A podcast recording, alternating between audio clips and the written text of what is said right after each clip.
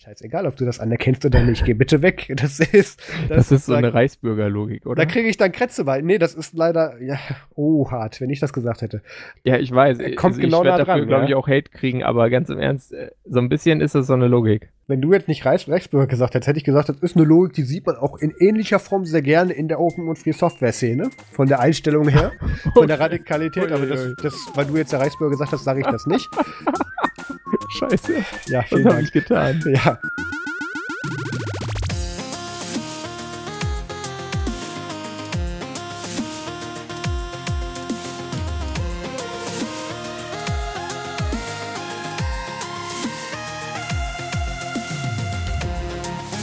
Hallo und herzlich willkommen zum Nerdsum Podcast Folge 58. Heute ist der 9. Februar 2019. Mein Name ist Maus Quabbik und mit dabei ist der Peter Mack. Hallo Marius. Hallo Peter. Hallo Hörer. Hallo Welt. Genau. Hallo Welt. Ich bin zurück aus Brüssel. Äh, über die FOSDEM reden wir nachher noch mal ein bisschen. Ähm, Yay. Da ist ja doch einiges nicht so gelaufen, wie ich mir das vorgestellt hatte. Aber lass mhm. erst mal mit Peter anfangen. Was hast du gemacht? Ja, ich habe nicht viel gemacht. Also ich habe mir dann noch irgendwie so ein Post-Time Talk reingeströmt, seitdem wir das letzte Mal äh, aufgenommen haben und ja, habe mir auch noch äh, mit, mit Cody ein paar von den Recordings angesehen von der Fosdem. Aber dazu das ist dieses illegale umstrittene Tool, ne? Ja, genau, das ist dieses, äh, mit dem man nur illegale Sachen gucken kann. Ah, okay. Das musste ich quasi manipulieren, damit es auch legalen Content schauen kann. Überhaupt. Sehr gut. Ja. Äh, ansonsten habe ich mir gedacht, ähm, puh, ist ja irgendwie langweilig, immer nur macOS auf dem MacBook zu nutzen, vor allem wo ich jetzt da Platz drauf habe. Und habe dann vor der Aufnahme, ähm, vor der letzten Aufnahme hatte ich ja mit Pierre gesprochen und hinterher auch noch ein bisschen. Und äh, tja, dann meinte er so, Fedora könnte man mal probieren auf dem MacBook. Und dann habe ich ja gar Fedora, nicht, dass, dass Pierre das sagt. Habe ich ja lange nicht mehr probiert, zuletzt bei Version 23 und 26 und äh, dachte so, ma, was für ein Krempel. Vielleicht ist ja jetzt mit 29 besser. Ähm, erstmal muss ich sagen, äh, ganz gut. Es gibt so eine USB-Stick-Erstellungshilfe, auch für den Mac. Lädst hier runter, kannst auswählen, was du für eine Edition willst und dann geht das komfortabel und ohne irgendeinen Command-Line-Fuhr. Also man kann nicht sich aus Versehen mal, äh, mal wieder den Beginn der eigenen äh, Hauptfestplatte wegballern. Das, das ISO auf die Festplatte ist, packen, ja. ja. also, das, soll ja schon mal passiert sein. Ach Quatsch. Äh, mir, mir länger nicht mehr, aber ja. als es mir mal passiert hat, war es echt ärgerlich. Äh, egal. Also jeder, jeder, der das Tool DD Rescue kennt, hat irgendwann mal mit DD daneben gelangt. Das kann man, glaube ich, festhalten. Ja, es, es ist, äh, man, will's, es, man will nicht, dass einem das passiert. Es ist, die Trümmer davon habe ich, mit denen werde ich noch Jahre zu kämpfen haben. Oh ja. Welche Fedora-Edition hast du denn jetzt genommen? Workstation. Ich dachte erst, vielleicht nehme ich den KDE-Spin, aber dann habe ich gesehen, dass da äh, dann so an Programmen auch äh, dieses Caligra Office bei ist und dann dachte ich mir so, oh, das ist mir zu, zu sehr KDE. das, das ist, so. das ist aber nicht dieses äh, Silverlight Core Blue Container mit so so einem Scharf. Silverblue meinst du? Nee, nee, Bestimmt. das ist, ist quasi dieses, dieses klassische normale Fedora äh, mit einem GNOME Desktop und irgendwie LibreOffice und Firefox vorinstalliert. Ah ja, weil das andere nutzt auch der Jonas aus der Nutzung Telegram-Gruppe. Ja, ja, das ist mir, also das werde ich vielleicht auch nochmal probieren, aber das war mir jetzt erstmal irgendwie ein bisschen zu sehr Hype-Train und ich dachte mir so, ich will ja auch dann mal ein bisschen mit DNF spielen und so weiter. Dann äh, nehme ich mal lieber das, das gute alte Fedora. Und ja, also kannst du mit so einem, mit so einem Mac äh, bootet das auch, der Installer und so, es funktioniert eigentlich schon ganz gut. Der Installer selbst, ich glaube, der heißt Anaconda immer noch. Der ist so ein bisschen, ja, also er ist gut, der kann auch Partitionierung und so, aber der ist andererseits natürlich dann auch irgendwie wieder hässlich und irgendwie so beim Dateien rüber kopieren hat er so Banner eingeblendet, die gar nicht so von der Typografie zum Rest packen, was mich so ein bisschen getriggert hat, aber ähm, ja, äh, egal. Okay. Dann gibt's, äh, wenn man das dann das erste Mal, äh, dann, dann startet man irgendwann neu, dann kommt erst die Benutzer-Account-Einrichtung, sprich äh, so eine Art Vorinstallationsmodus ist da Standard bei Fedora.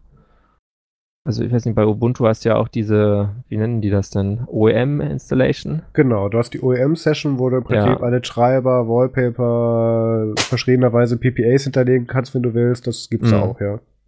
Ja, und, und das ist jetzt natürlich ein bisschen weniger als so eine OEM-Session, aber jedenfalls, dass du es jemand drauf installieren kannst und er kann sich dann selber seinen Benutzer da einrichten, äh, ist bei Fedora irgendwie der Default und danach kommt dann so eine kleine GNOME-Einführung, wo dann einem erklärt wird, ja, wie, wie kann ich denn hier ein Fenster maximieren, ist ja alles so komisch. Ich habe ja keine Taskleiste. Wie ja. mache ich das denn? Äh, und so. Und die ist auch ganz gelungen.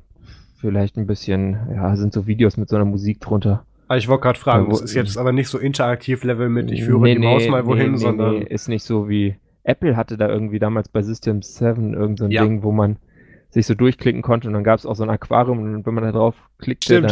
dann drehte sich so ein Fisch da drin es gab ja auch so eine ganz, ganz oft gemacht als Kind. Ja, es gab auch so eine ganz frühe Microsoft-Version, da, da war das wirklich so ein Wohnzimmer, war sie quasi war der Desktop und ähm, draußen der Briefkasten war dann, ja. wo du dann E-Mails mit DFÜ-Modem und so machen konntest, solche Sachen und solche Späße. Also äh, ich weiß leider nicht mehr, wie das die Version hieß. Nee, aber äh, bei macOS dieses Intro da äh, müsst ihr auch noch mal gucken, wie das hieß. Also beim ja, stimmt, die, die Galaxis. Da, das war schon sowas, ich meine, da haben meine Eltern dann das auch irgendwie verstanden. Also so schlecht war es nicht. Das stimmt, ja. Das war Aber schon irgendwie so spielerisch und hat was erklärt. Und bei Fedora ist das weniger spielerisch und ein bisschen langweilig und dann guckt man nicht hin, weil diese Musik so dödelt und dann, oh. dann macht man irgendwann das Video aus, weil man hat GNOME ja schon ganz oft benutzt und das ist ja überhaupt kein Problem. Warum soll ich mir denn dann mal so eine Einführung angucken? Ich habe das doch jahrelang schon mal genutzt, dieses GNOME 3.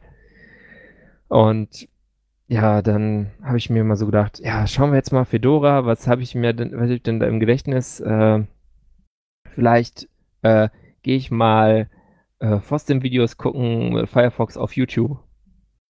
Und habe eingegeben Fostem 2019 und dann kamen ein paar Videos, die spielten und dann kam irgendein anderes und das spielte nicht, weil ich natürlich nicht den Codec hatte, also kein H264 Codec. Oh. Es ist irgendwie diese allgemeine Fedora-Medienproblematik, die natürlich aus rechtlichen Gründen existiert, weil die da irgendwie zu viele Lawyers haben bei Red Hat. Ja. Ähm, die äh, besteht nach wie vor.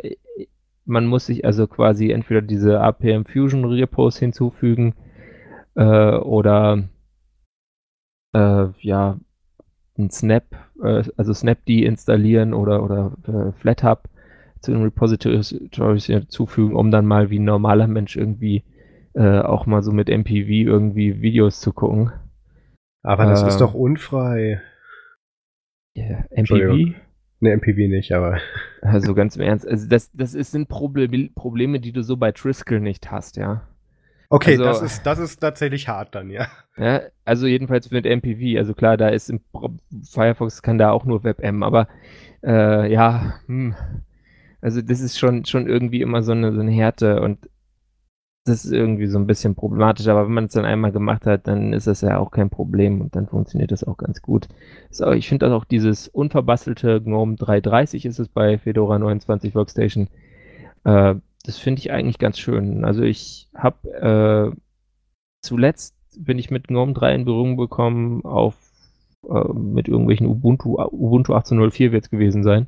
Mhm äh, LTS und ich muss sagen, diese Ubuntu-Verbastelung mit dieser um, Unity-mäßigen Leiste da an der linken Seite, die finde ich grauenhaft.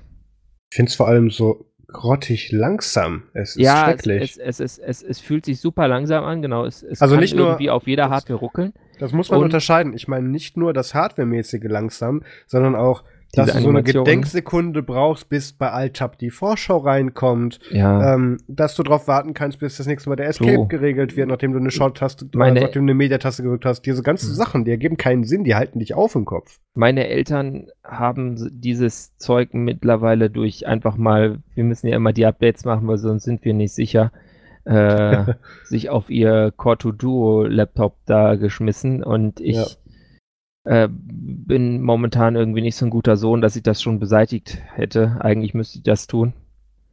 Äh, eigentlich müsste das mein Bruder vielleicht machen, weil der ist öfter da. Aber äh, das ist, das ist allerdings dann wirklich, gerade auf ältere Hardware ist es unbenutzbar langsam. Und ich finde auch diese, dadurch, dass sie dann da an Unity anlehnen, aber sich halt trotzdem eigentlich komplett anders bedient, das Ding, ist das irgendwie alles ein Schmarrn. Also da mag ich dann lieber diesen puren GNOME 3 Workflow, den du in Fedora hast. Äh, weil der ist ja in sich, der ist natürlich speziell, aber der ist, hat schon eine innere Logik und mit einer Zeit geht das dann ganz gut. Und jetzt auf dem, auf dem MacBook Air äh, kannst du dann auch die, hast du auch eine gute Touchpad-Gestenunterstützung. Dann kannst du mit vier Fingern da hoch und runter durch die Workspace äh, äh, wischen und es geht ganz flott. Nein, also, haben wir Synaptics nach 17 Jahren endlich lauffähig auf Linux oder? Ach, das ist doch nicht mehr Synaptics, das ist doch äh, ja, das, was das jetzt ist. oder wie das ja. heißt. Äh, oder Lib Input, irgendwie so ein Krempel, aber es funktioniert auf jeden Fall. Äh, und auch ganz tadellos. Also war ich, war ich mit zufrieden. Ähm, ja, was, was soll ich noch zu GNOME sagen? Ach ja, ich finde diesen GNOME Standard-Font immer noch hässlich, aber das ist, ist nur so eine persönliche Sache. Ja, was ich dann äh, bemängeln muss, ist, und zwar hatte ich schon, ich weiß nicht, das ist, das ist wirklich zehn Jahre her, Minimum hatte ich mal, ich hatte mal so einen AMD-Laptop mit einer Broadcom WLAN-Hardware, die nicht so standardmäßig lief. Oh je. Und dann musste man da so ein Ding, ne? Und wenn du dann so ein Ubuntu installiert hast, damals auf der Hardware, dann kam da so ein Assistent, der gesagt hat, hier, äh, installier mal, äh, klick mal hier, gib mal Passwort ein. Und dann hat er dir das installiert, damit das eingerichtet war. Beim MacBook Air ist es natürlich ähnlich, da hast du auch eine spezielle Hardware drin die kriegst du wohl auch zum Laufen. Äh, aber bei Fedora wäre jetzt da nicht irgendwie nicht, da, also ich habe hab ein bisschen gesucht, aber ich habe es auf jeden Fall nicht gefunden und es kam nicht von selbst. Irgend so ein Assistent, der einmal da dieses WLAN gängig macht, äh, war jetzt für mich auch kein Big Deal. Ich habe ohnehin äh, neben einem USB-Stick mit irgendeinem Linux drauf immer so einen WLAN-USB-Dongle noch dabei äh, mit so einem, mit so einer, mit so einem Atheros-Chipsatz, der wirklich mit jeder fucking Distro, also auch mit diesen Libre-Dingern ohne Firmware funktioniert. Und den stecke ich dann jetzt einfach, wenn ich in Fedora bin und WLAN brauche, dann stecke ich den jetzt ins MacBook Air, weil ich keine Lust habe, damit rumzuspielen. Ja. Und sonst habe ich jetzt noch äh, LibreOffice 6.2 ausprobiert als Flatpak. Und auch Flatpaks funktionieren und äh, ja, alles gut. Interessante Linux-Erfahrung, mehr dazu später. Was hast du denn so gemacht, Marius? Ich war die letzte Woche komplett krank im Bett und nicht arbeitsfähig und habe nicht viel gemacht, außer Nicht meinen, gut. Ja, also ich habe mir die. Aber können, immerhin mal entspannen. Ja, nicht, Gott, wie das halt ist mit Fieberträumen, alle halbe Stunde aufwachen, ist eine super Idee und super Erfahrung, kann ich jedem empfehlen. Aber man kann ja. mal kurz die FOSDEM rekapitulieren hier. Ähm, ich bin da ja am Freitag angereist bin dann abends mit äh, den üblichen Verdächtigen dann durch die Bars gezogen, also mit Rudi von Ubuntu FR, Alan Pope von Canonical, äh, irgendwann kam dann noch Doris und Maus Grips gerade von Ubiports dazu und ähm, ab hier muss ich scrollen. Irgendwann waren wir dann anscheinend in irgendeinem Restaurant, wo dann noch ganz viele andere Leute, die wir nicht kannten, dabei waren. Und irgendwann dann gegen 0 Uhr waren wir dann in irgendwelchen komischen äh, Top-Bars dann abgestiegen. Und das war im Prinzip meine ganze Foster-Erfahrung, weil da bin ich dann natürlich irgendwie dann mit dem Uber dann wieder zurück in mein Hotel gefahren und bin am nächsten Morgen aufgewacht, die üblichen zwei Kopfschmerztabletten, wie das bei Foster üblich ist, eingeschmissen und wollte zur Messe. Und hab schon beim aus der Tür gehen gemerkt, irgendwie geht's mir nicht gut und es ist nicht der Restalkohol. Und oh. ähm, ja, bin dann eben dann noch bis zum Campus gefahren und habe mir dann da ein paar Sachen angeschaut, bin kurz durch die Stände gegangen, habe noch keine Fotos gemacht, das wollte ich machen, weil es da war halt, war es halt extrem voll. Also den Peinburg-Stand habe ich gar nicht mitnehmen können, weil der war die ganze Zeit völlig nur ähm, umstellt, aber zu Palmuk habe ich auch gleich noch was. Jedenfalls habe ich gemerkt, okay, äh, hol dir jetzt mal was zum Essen und dann setz dich mal wieder ins Taxi und fahr mal wieder zum Hotel und leg dich mal ein paar Stunden hin nochmal. Und dann wachte ich wieder auf und ähm, habe dann schon gemerkt, okay, erhöhte Temperatur, ähm, und, und, und komplett verschwitzt und so. Und das, also die Erkältung ging dann sehr schön und sehr zeitig dann oh, los. Scheiße. Ja. Und das ist die bekannte Fosdem-Seuche. Ich habe jetzt mittlerweile von vier oder fünf Leuten zurückgehört, die auch ähm, auf der Fosdem krank geworden sind. Und das ist jedes Jahr das gleiche. Irgendwer hat für eine gute Idee gehalten, im schweinekalten Brüssel zu dieser Jahreszeit diese Konferenz stattfinden zu lassen. Ich bin ja. immer noch dafür, dass man das nur im Hochsommer auf Hawaii machen darf. Aber äh, auf mich hört leider keiner. Ich, ich, obwohl diese Ubocon dieses Jahr, die wird tatsächlich zu sommerlichen Temperaturen in einem Kurresort stattfinden. Da bin ich tatsächlich sehr gespannt ui, drauf. Ui. Auf jeden Fall, ja. In, und in Reichweite von Lissabon. Das wird tatsächlich sehr schön. Aber ähm, ja, also ich war, ich war, ich war völlig unbrauchbar. Ich habe keinen einzigen Talk gesehen. Ich habe keinen einzigen von diesen Talkräumen besichtigt dieses Mal. Ich habe aber gehört, es war voll und Leute haben sich auf den Gängen gestapelt. Surprise, surprise. Ähm, es war doch Fosdem. Das, ja, wo wollten die denn hin? Das wo ist die Überraschung? Seltsam. Genau. Ja, und ähm, so. ich habe leider echt nichts gesehen. Ich habe ein paar Leute getroffen. Das Einzige, was ich gemacht habe, ist ein Interview zu führen, worüber wir nachher nochmal reden werden. Also dieses Jahr war Fosdem für mich absolute Geld- und Zeitverschwendung leider. Und ich habe mir dabei natürlich auch noch die Erkältung geholt. Das war super. Ähm, ja, was ich diese Woche noch gemacht habe, ich, ich habe wieder den Fehler begangen, ähm, mit diesen ganzen Medikamenten und Antibiotikum, was die mich da vollgestopft haben, dann auf Amazon einkaufen zu gehen und habe mir die falschen Sachen bestellt, weil ich wollte eigentlich diesen iPhone 10 Battery Case reviewen. Mhm. Und zwar, der ist eigentlich fürs 10S und, äh, ja. und nicht fürs 10 gedacht, aber ich habe ja das 10 und mein Artikel sollte speziell darum gehen, was sind die Unterschiede und ähm, klar passt das, aber wie ist dies mit der Mikrofonabdeckung oder wird da irgendwas zugehalten oder ist das trotzdem noch, wie praktikabel ist das? Darum mhm. sollte es gehen.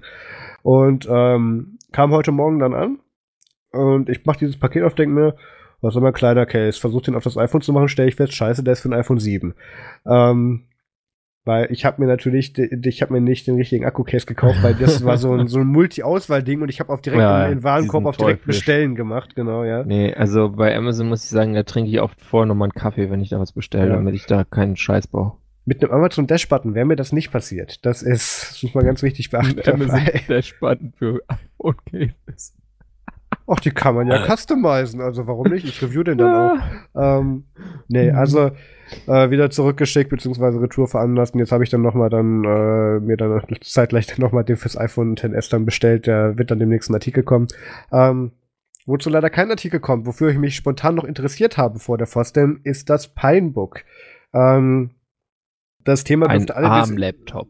Ja, genau das, ich wollte gerade sagen, das Thema dürfte alle, die es interessiert, bereits nicht mehr interessieren, weil es schon alt ist, aber ich habe das jetzt vor einer Woche so mitbekommen mhm. und gesagt, okay, ja, ich schaue es mir mal an, ich rechne damit, es ist schlecht und langsam, aber ähm, da das Pinebook Pro angekündigt wurde, brauchte ich was, mit dem ja. ich es vergleichen kann, weil wir kriegen das Pinebook Pro zum Reviewen. Den Deal habe oh, ich noch klar gemacht cool. vor der FOSDEM. Ja, ja, klar. Ähm, ganz wichtig und deswegen wollte ich halt Referenzmaterial haben und habe geguckt. Äh, einerseits kennst du das in China nur noch dieses 11 Zoll Modell fertigen lassen und nicht das äh, 13 oder 14 Inch Modell. Und äh, ich habe schon zwei iPads, das reicht mir. Ich wollte einen richtigen Laptop und ähm, also von der Größe also her. Mit, mit 11,6 kann man schon arbeiten. Also ich habe ja so ein Ding auch, was 10 Zoll hat, das ist wirklich zu klein. Aber du hast, das, du hast das MacBook Adorable?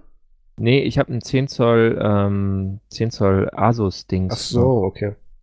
Ja, also so, um, auch mit weißt Arm, du, aber 10 Zoll Tablet ist für mich okay, aber halt, äh, wenn du halt so äh, C-Line-Style deine Hände zusammenklatschen musst, damit du die Tastatur hm. abdecken kannst, da habe ich dann keine Lust drauf. Also ähm, ich habe gar nicht mal so kleine Hände, aber gut, ich, ich komme, also ich hatte da keine Probleme. Es ist ein bisschen Gewöhnung, aber das, das mit diesem kleinen Display ist, wenn du jetzt mehr machst als nur irgendwie in einem Fenster Text runterschreiben, ja. äh, wird es einfach ein bisschen schwierig. Ja, jedenfalls, ich habe dann festgestellt, okay, gibt's nicht in der Konfiguration, wie ich den haben will. Ähm, was macht man dann? Ich habe überlegt, ob ich erst auf Twitter plären gehe und habe dann gedacht, nee, frag's erstmal in der zum Telegram-Gruppe nach, ob jemand eins hat und vielleicht eins loswerden möchte, weil da ging ja einiges tatsächlich durch, die, durch den Chat in, den, in der Zeit, als das Ding heiß und, und in war. Ähm, da haben sich auch einige Leute dann bei mir zurückgemeldet und ähm, da die Aktion jetzt gescheitert ist, sage ich jetzt mal den Namen nicht, aber ich bedanke mich trotzdem jetzt anonymerweise bei dieser Person, die das gemacht hat. Ähm, wurde mir dann ein Gerät aus der Schweiz geschickt und ich musste nur die Versandkosten tragen. Und mhm. ähm, das klingt nach Zoll. Das ist richtig. Und ähm, das war eigentlich so deklariert, dass das der Postbote, wenn überhaupt, mir dann an der Tür abknüpfen würde, das Geld. Oh, Was natürlich nicht passiert ja. ist. Das ist jetzt beim Zoll in Ludwigsburg oder Backnang wahrscheinlich. Und ähm, die haben von so tollen äh, Arbeit, äh, arbeitenden, äh, menschenfreundlichen Ach, Zeiten so von 8.30 Uhr bis 15.30 Uhr offen.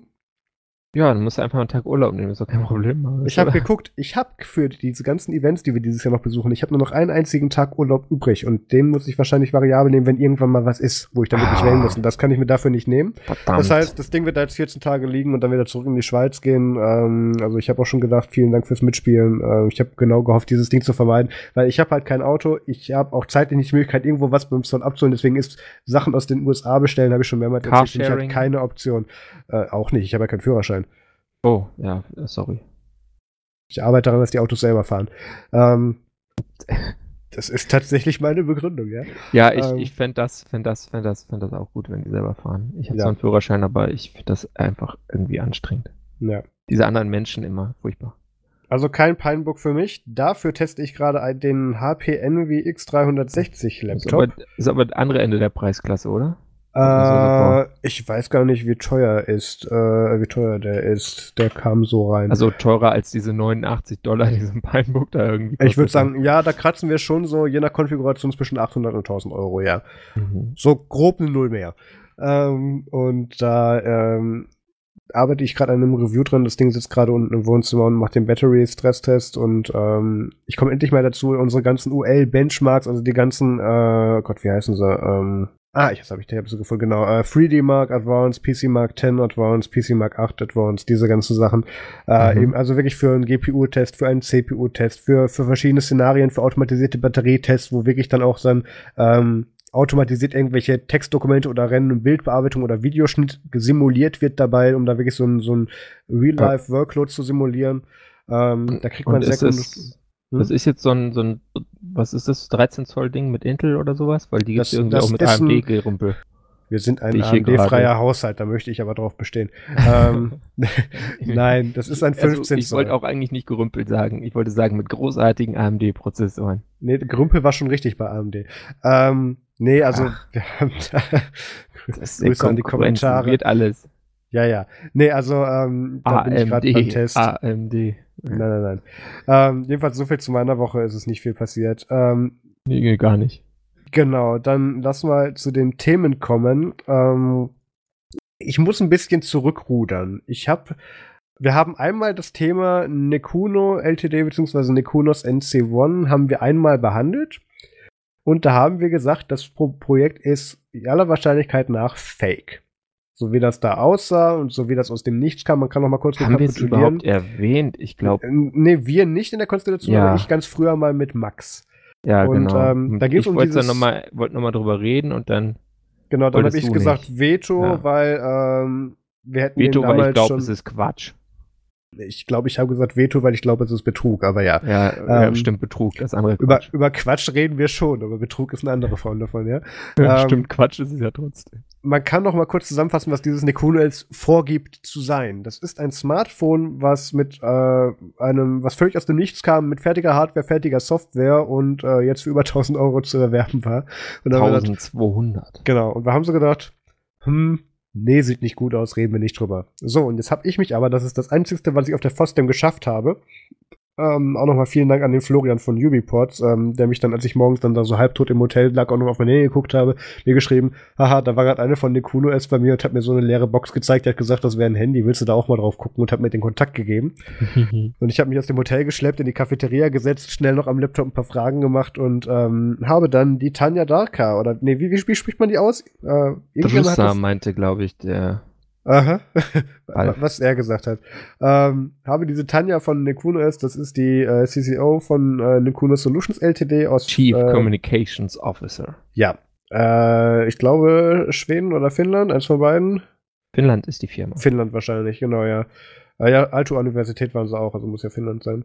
Ähm, wo wollte ich hin damit, genau. Und, und hab die dann eben interviewt und ich, ich will jetzt nicht auf jede einzelne Frage eingehen, aber ich habe unter anderem solche Sachen gefragt wie, hey, ihr behauptet, eure Hardware ist fertig, eure Software ist super, ihr habt ein Framework, das Funding steht und so weiter und das Gerät ist fertig und wird im nächsten Monat ausgeliefert. Wo the fucking hell kommt ihr her und warum haben wir von euch vorher nichts mitbekommen?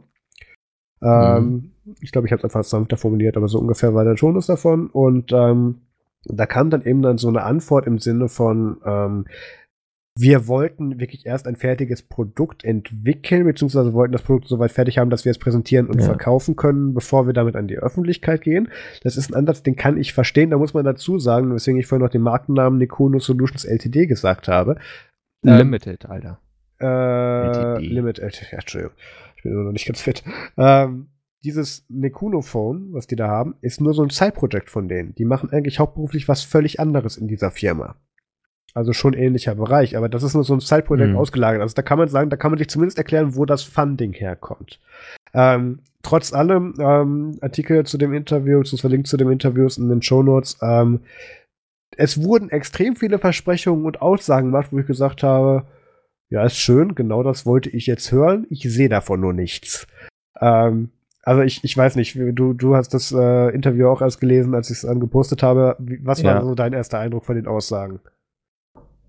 Mm, da ich es ja irgendwie glauben will, äh, hat es mich spontan überzeugt und dann habe ich nochmal nachgedacht und jetzt denke ich so, naja, also warten wir einfach mal März ab und wenn die dann was liefern, ist alles gut, sonst ist halt doch blöd.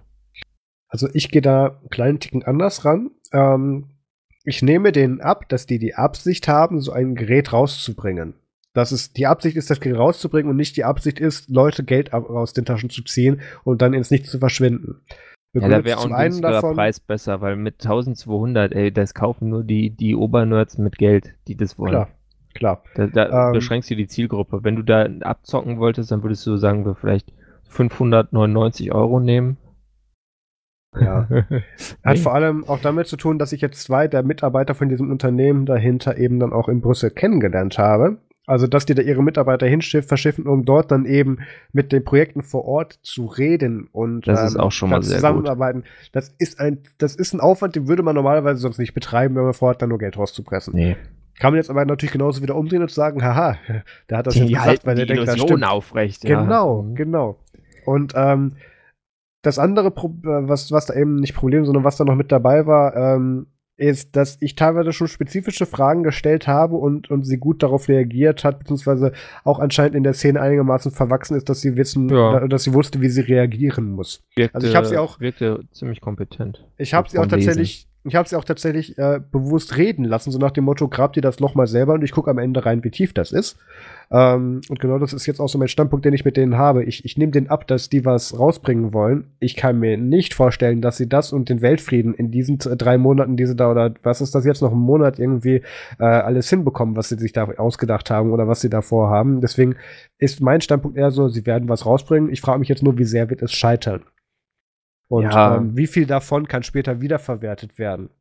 Weil sie haben dann da auch so einen Prototypen. Naja, das, das Gold kann man doch von den Platinen irgendwie runter. Ich wollte gerade sagen, ich wollte gerade zu Hardware übergreifen, weil ähm, die äh, hat mir dann auch, die Tanja hat mir dann da auch so einen Prototypen in die Hand gedrückt und ähm, das war ein äh, sehr schönes, ungefähr 5 Zoll großes äh, Display. Äh, so, so, eine Plastikbox war das, wo angeblich ja. Komponenten drin waren. Ich durfte leider nicht reingucken.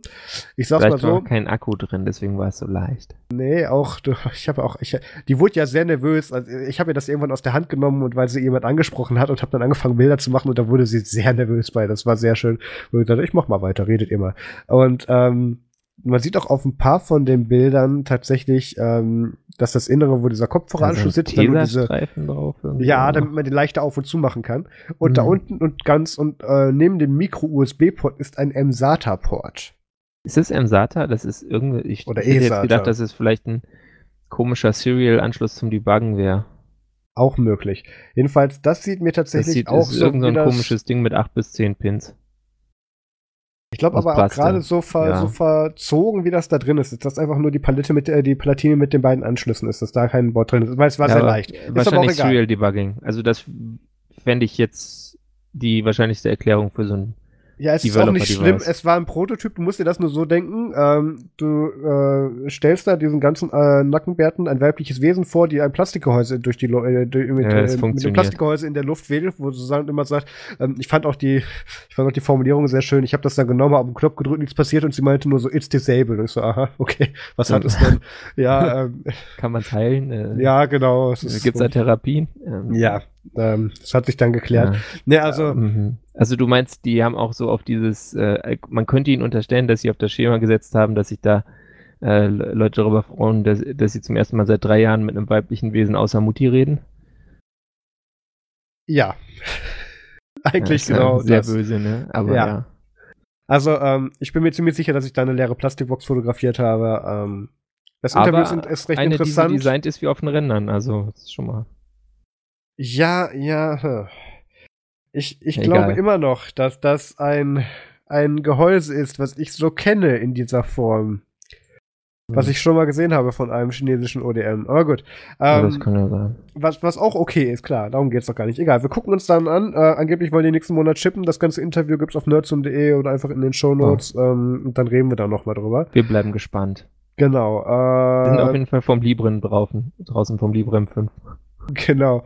Ähm, kommen wir zur nächsten Beerdigung. Ähm, Google Plus, manche erinnern sich, das äh, war mal so eine Website, was vorgab, ein soziales Medium zu sein, was aber nur Nerds wie wir benutzt haben.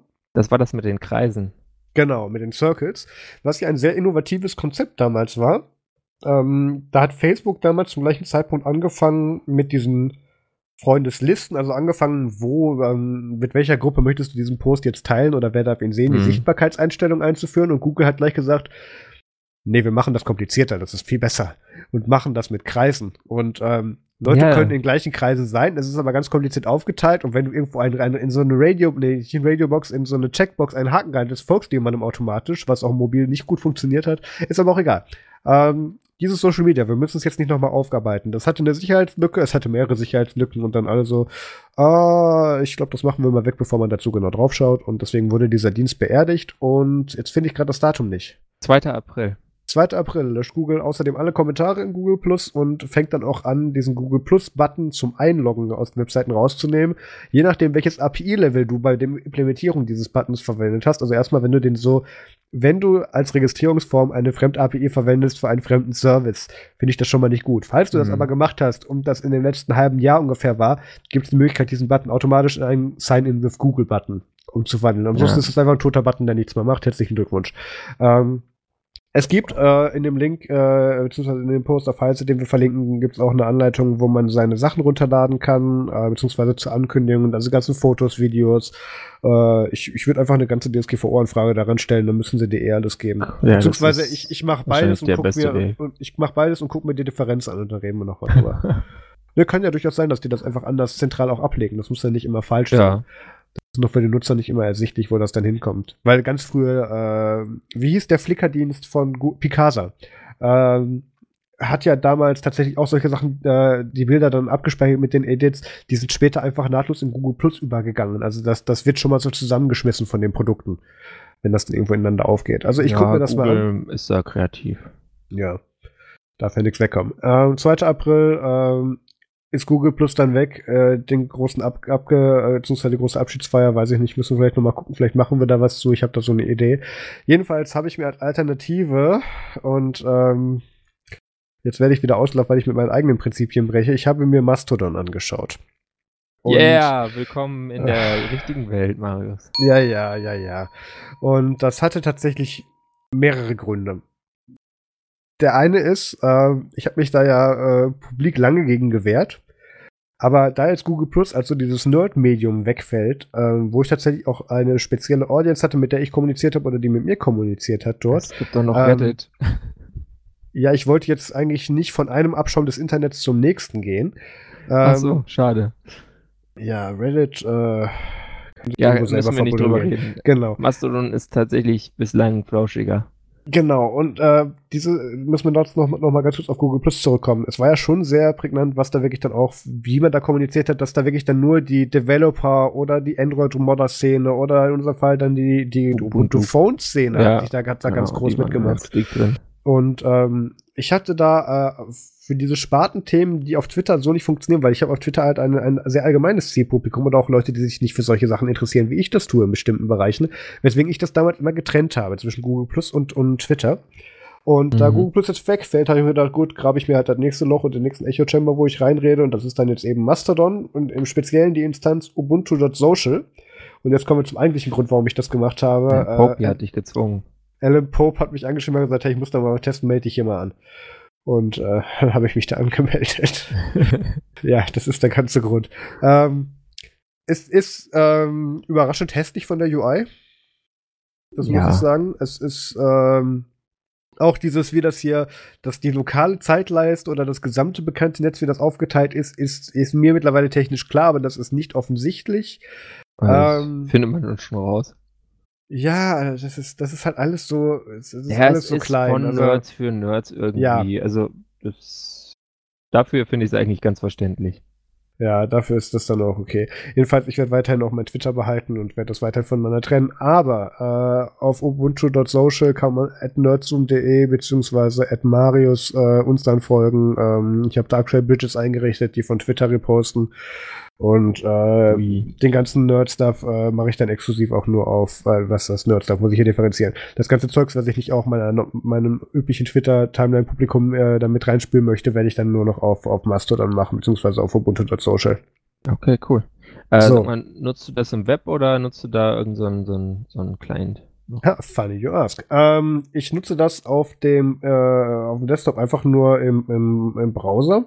Mhm. Und ich habe mir die, eine, eine, eine Unzahl von äh, Apps auch runtergeladen für iOS, ähm, die alle durchweg ziemlich kacke sind, muss man leider sagen. Also es gibt da eine, die ich benutze, die nennt sich Must, M-A-S-T die habe ich einfach auf, aus Reflex installiert, weil die hatte iMessage-Integration, die hatte eine iPad-App und die hatte Apple Watch-Support. Habe mir gedacht, okay, alles drauf, was ich haben will, gib mal her. Habe hab ich dann da 3,99 eingeschmissen. Und dann ähm, nicht so gut. Doch, ähm, also wie soll ich das sagen? Äh, ich glaube, die wurde auf dem iPhone XS Max entwickelt, weil da ist sehr viel verschenkter UI-Platz drin. Aber das ist jetzt mhm. nur so ein Geschmackssache von mir. ähm, jedenfalls, da sind, es sind alle, ähm, das habe ich letztes Mal gesagt über diese, äh, über die Congress-App für iOS, fürs, fürs iPad, wo wir gesagt hat, da war einer dran, der kannte alle Designelemente, der ist mit den aktuellsten Frameworks vertraut, der hat da wirklich einfach alles mit einfließen lassen. Die sieht richtig ja. schön modern aus. Das kann diese Must-App auch einigermaßen. Dafür fällt die halt äh, bei jedem Tippen dann so um und springt aus dem Fenster oder zündet sich mhm. selber an. Ja, das ist ein bisschen schade. Ansonsten sieht die super aus. Ähm, mhm. Ich bin da in Kontakt mit dem Entwickler und. Ja, vielleicht ähm, wird's ja noch besser. Genau. Äh, es gibt dann, dann auch noch Amarok, das soll ganz gut sein. Es ist auch kostenlos. Ähm, Amarok? Gab es da nicht mal so einen Musikplayer? Habe ich auch zuerst dran gedacht, ist es aber hier nicht. Äh, okay. Das ist hier von John Gabelmann, äh, der Mastodon Client.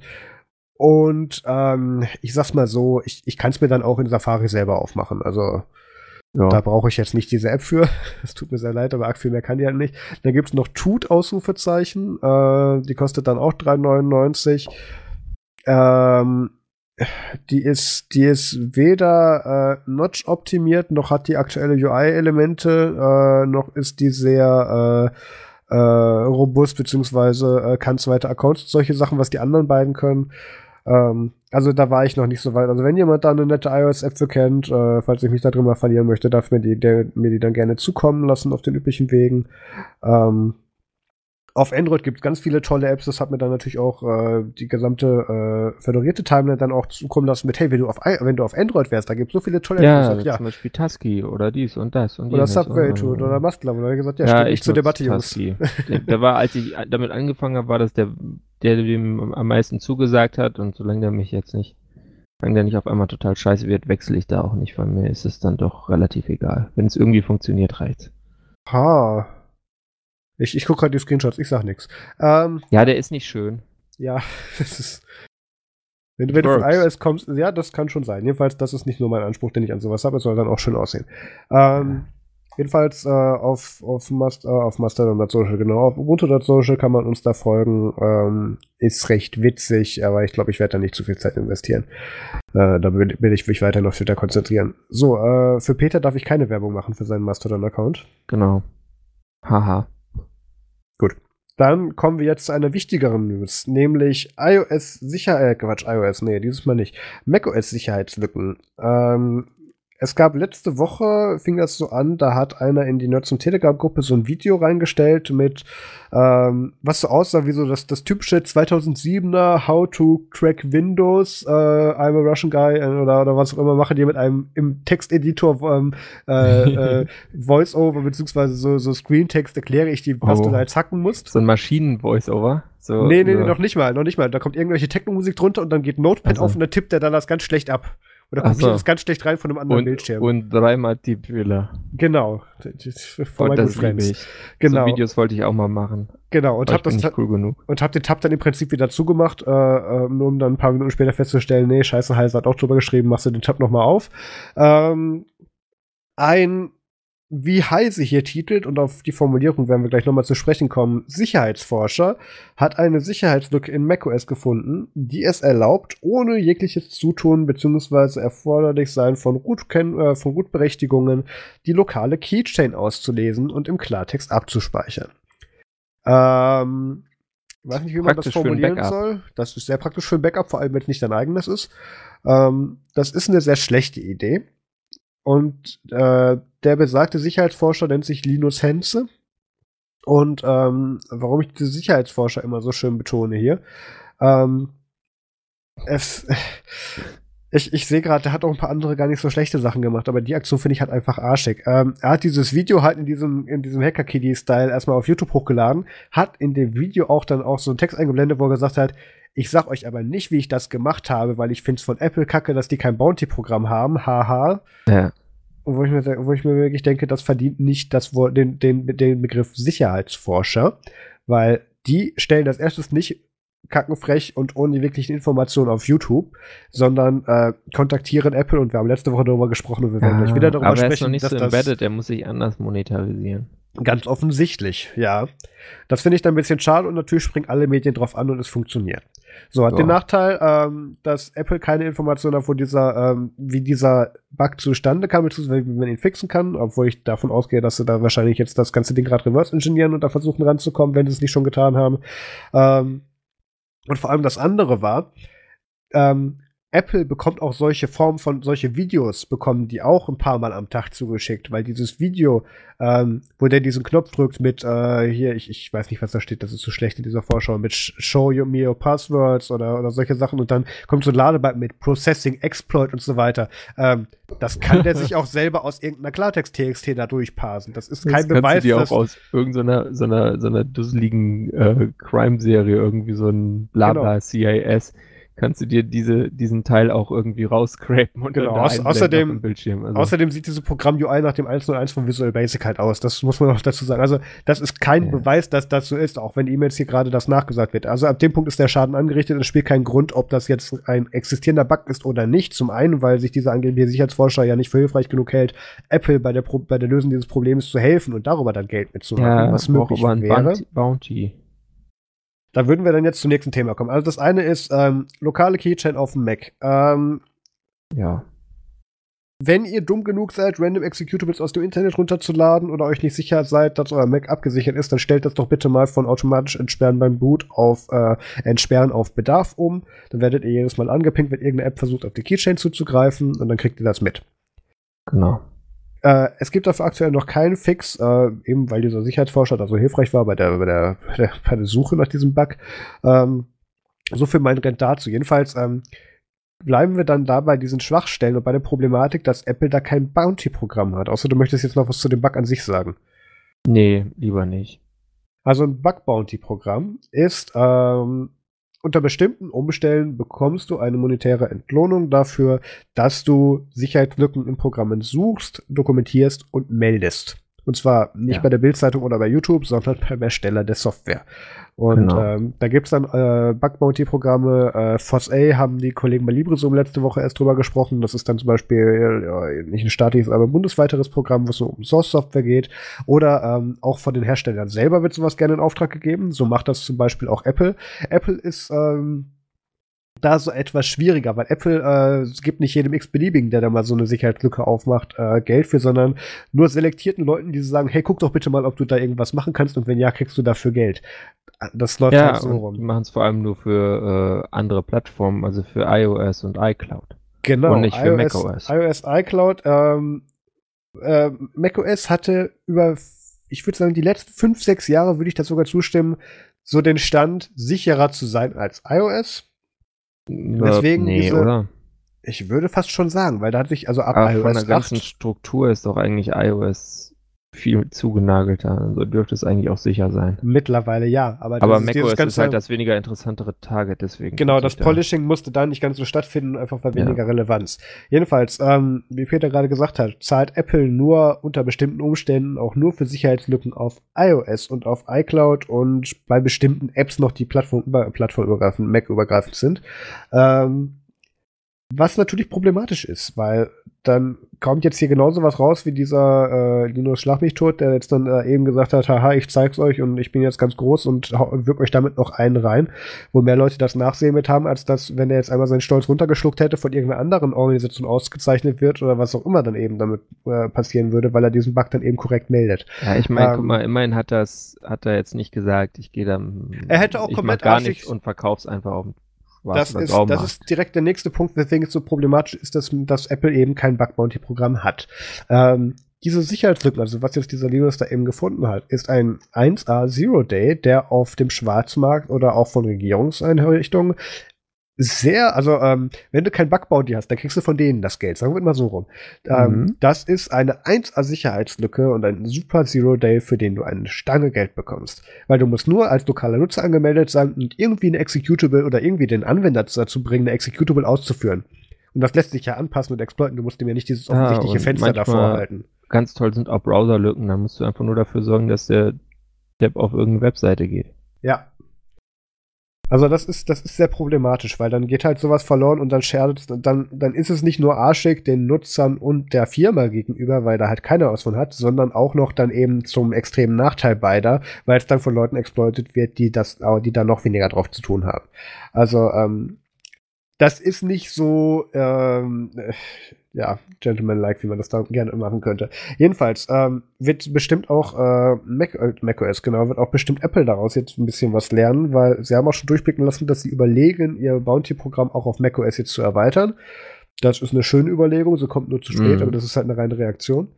Ähm, man hat auch gemerkt, dass sie jetzt, äh, äh, als es um diese FaceTime durchgeht, wo wir letzte Woche drüber geredet haben, dieser 14-jährige Sohn und seine Mutter, die Anwältin ist, ähm, mhm äh, wurden, mit, wurden offiziell in dem Bericht äh, oder in, in diesem, ich, was war das, Blogpost Security Notice, irgendwas, auf jeden Fall wurden sie offiziell von Apple genannt öffentlich. Und ähm, da zeigt sich jetzt auch wieder, was passiert, wenn man das eben nicht über die offiziellen Channels macht oder, oder sie haben es ja versucht, aber wenn es dann effektiv nicht über diese Channels, sondern über ein Twitter-Video rauskommt, diesen Bug, den dieser 14-Jährige da gefunden und gemeldet hat, den gab es ja schon als Sicherheitslücke, also der war ja auch schon gemeldet. Und von dem Typ weiß halt keiner was. Das ist dann wiederum ein bisschen schade und das schreckt dann auch ab. Weil du brauchst ja immer so dieses bisschen Gamification, Entlohnungsprinzip dahinter, weil sonst treibt dich das ja auch nicht an, dazu beizutragen. Ja, ich weiß nicht. Ich finde dieses Ganze auch, auch mit diesem Bounty-Programm irgendwie, ja, äh, dann doch wieder ein bisschen schwierig. Ne? Ich weiß nicht. Eigentlich finde ich, sollten die äh, eine ordentliche Qualitätssicherung machen und dann hin wieder externe Forscher einfach pauschal dafür bezahlen, ob sie jetzt was finden oder nicht. Das machen sie ähm, bestimmt auch. Das weil so, so, also schon diese Bounty-Programme schaffen ja so einen Markt für Zero Days. Ja. Und ich weiß nicht, da bin ich dann mal, äh, mal mit Fefe einer Meinung, der schreibt, äh, der Gesetzgeber sollte sofort den Handel mit Sicherheitslücken unter Strafe stellen und zwar unter empfindliche Strafe. Weil das, dieser Handel mit Sicherheitslücken, der, ne, also dann geht es ja auch immer darum, wer zahlt mehr und ist das dann dieses Unternehmen oder ist es eben irgendjemand, ja, ob jetzt, äh, ob jetzt so drei Buchstaben ja. äh, Agencies nehmen oder irgendwelche Schwerkriminellen, ist ja egal. Ist in manchen Fällen das gleiche, ja. Äh, das hast du gesagt. das ist ein Unterschied. Die einen sind beamtet. Äh, ja. Aber die anderen eher im Knast potenziell. Aber das ist, äh, also ich, ich, ich weiß nicht, ich finde das alles irgendwie nicht so schön. Andererseits, davon auszugehen, dass es jetzt mal so käme, dass der, dass wir da Sicherheitslückenhandel unter Strafe bekämen und äh, äh, Anforderungen an die Qualität von Produkten in Bezug auf IT-Sicherheit, die dann wirklich so sind, äh, dass äh, unsichere Produkte nicht verkauft werden können, beziehungsweise eine harte Haftung haben. Äh, das, danach sieht es ja überhaupt nicht aus politisch. Von daher ich sind dann sagen, diese Bounty-Programme immer noch wahrscheinlich irgendwie so die beste der schlechten Alternativen, die jetzt realistisch sind. Solange sie von den richtigen Leuten beauftragt und von den noch richtigeren bezahlt werden, ja. Also das ist ja, ich, politisch müssen wir da echt gar nicht drüber reden. Das ist ja, das gibt, also wir, es gibt einige politische Richtungen, die zwar sagen, dass wir das alles ganz schlecht finden und wir fänden das gut, wenn das nicht stattfinden würde. Andererseits gibt unsere ja, Bundesregierung und der und die äh, unter, Unterorganisationen davon mit drei Buchstaben halt ähm, im Jahr etliche Millionen dafür aus, um auf dem Schwarzmarkt äh, Zero Days zu kaufen, die dann unter so schönen Sachen, oh Gott, ähm, Netzpolitik.org hat da doch letztens auch wieder so einen schönen Transparenzbericht ausgegraben, wo das dann unter irgendwelchen komischen Posten mit Sonstiges verbucht war. Ja, ähm, das ja, ist ja, ja, ist ja. Also, die tricksen da ja auch. Die also das macht ja, halt auch nur wie ganz normale Leute, die irgendwas abrechnen wollen. Also wir sind ja London in klein. Wir sagen, wir finden Verschlüsselung gut, solange wir sie nicht knacken müssen. Wenn doch, dann müssen wir sie bitte verbieten und ähm, für Sicherheitslücken zahlen wir auch Geld, aber ist ja gut, solange wir die nur haben. Weil so denken sie sich, funktioniert das. Also wir ja, sind London in klein. Halt so nicht. Nee, tut's nicht. Ähm, wer garantiert dir, dass sie die nicht mehrfach verkauft? Ja, aber also der hat das, das halt gesagt, halt der hat uns das, weißt du, das ist Deutschland. Ja, der hat das unterschreibt, ist das, genau. So, ja. eidesstattlich erklärt, ja, und wenn nicht, sperren wir den auch noch weg. Ist ja egal. Dann haben wir einen, auf den wir ja, zeigen können. Okay, wir reden uns in Rage. Bevor, bevor er irgendwie auf einer Südseeinsel ist. Ja. Egal. Also, Bug Bounty von Unternehmen, ähm, kann man festhalten, ist eine wichtige Sache, gerade bei solchen großen Sachen, weil es auch mit dieser FaceTime-Debatte ähm, haben jetzt sich dann natürlich auch äh, Politiker drauf gestürzt und äh, es anscheinend haben, das waren dann zwei äh, Demokraten anscheinend aus dem Senat. Ähm, ich habe mich aber sofort an diesen US-Republikaner Ted Poe erinnert, der ähm, in dieser Befragung vom äh, Google CEO Sundar Pichai ähm, solche schönen, dem dieses iPhone in die Fresse gehalten hat und gesagt hat, hey, wenn ich mich jetzt zwei Meter nach rechts bewege und meine Parteikollegen dadurch nervös werden, weiß Google dann, wo ich bin. Und, und oh der Gott. sitzt dann da so und was ist, äh, äh, äh Sir, äh, das ist ein iPhone. Weiß Google dann, wo ich bin. Ach Gott, Opa, geh weg. Ja, ja, so, das, ich habe mich sehr daran erinnert oh, gefühlt. Oh, oh, oh. Das gibt's, ist ja. Gibt tolle dieses, Zusammenschnitte, ja. Kennst du dieses Video mit diesem Typ, der, ich glaube, das war auch irgendein US-Politiker, der sagt, der das Internet erklärt und sagt, the Internet is a series of tubes.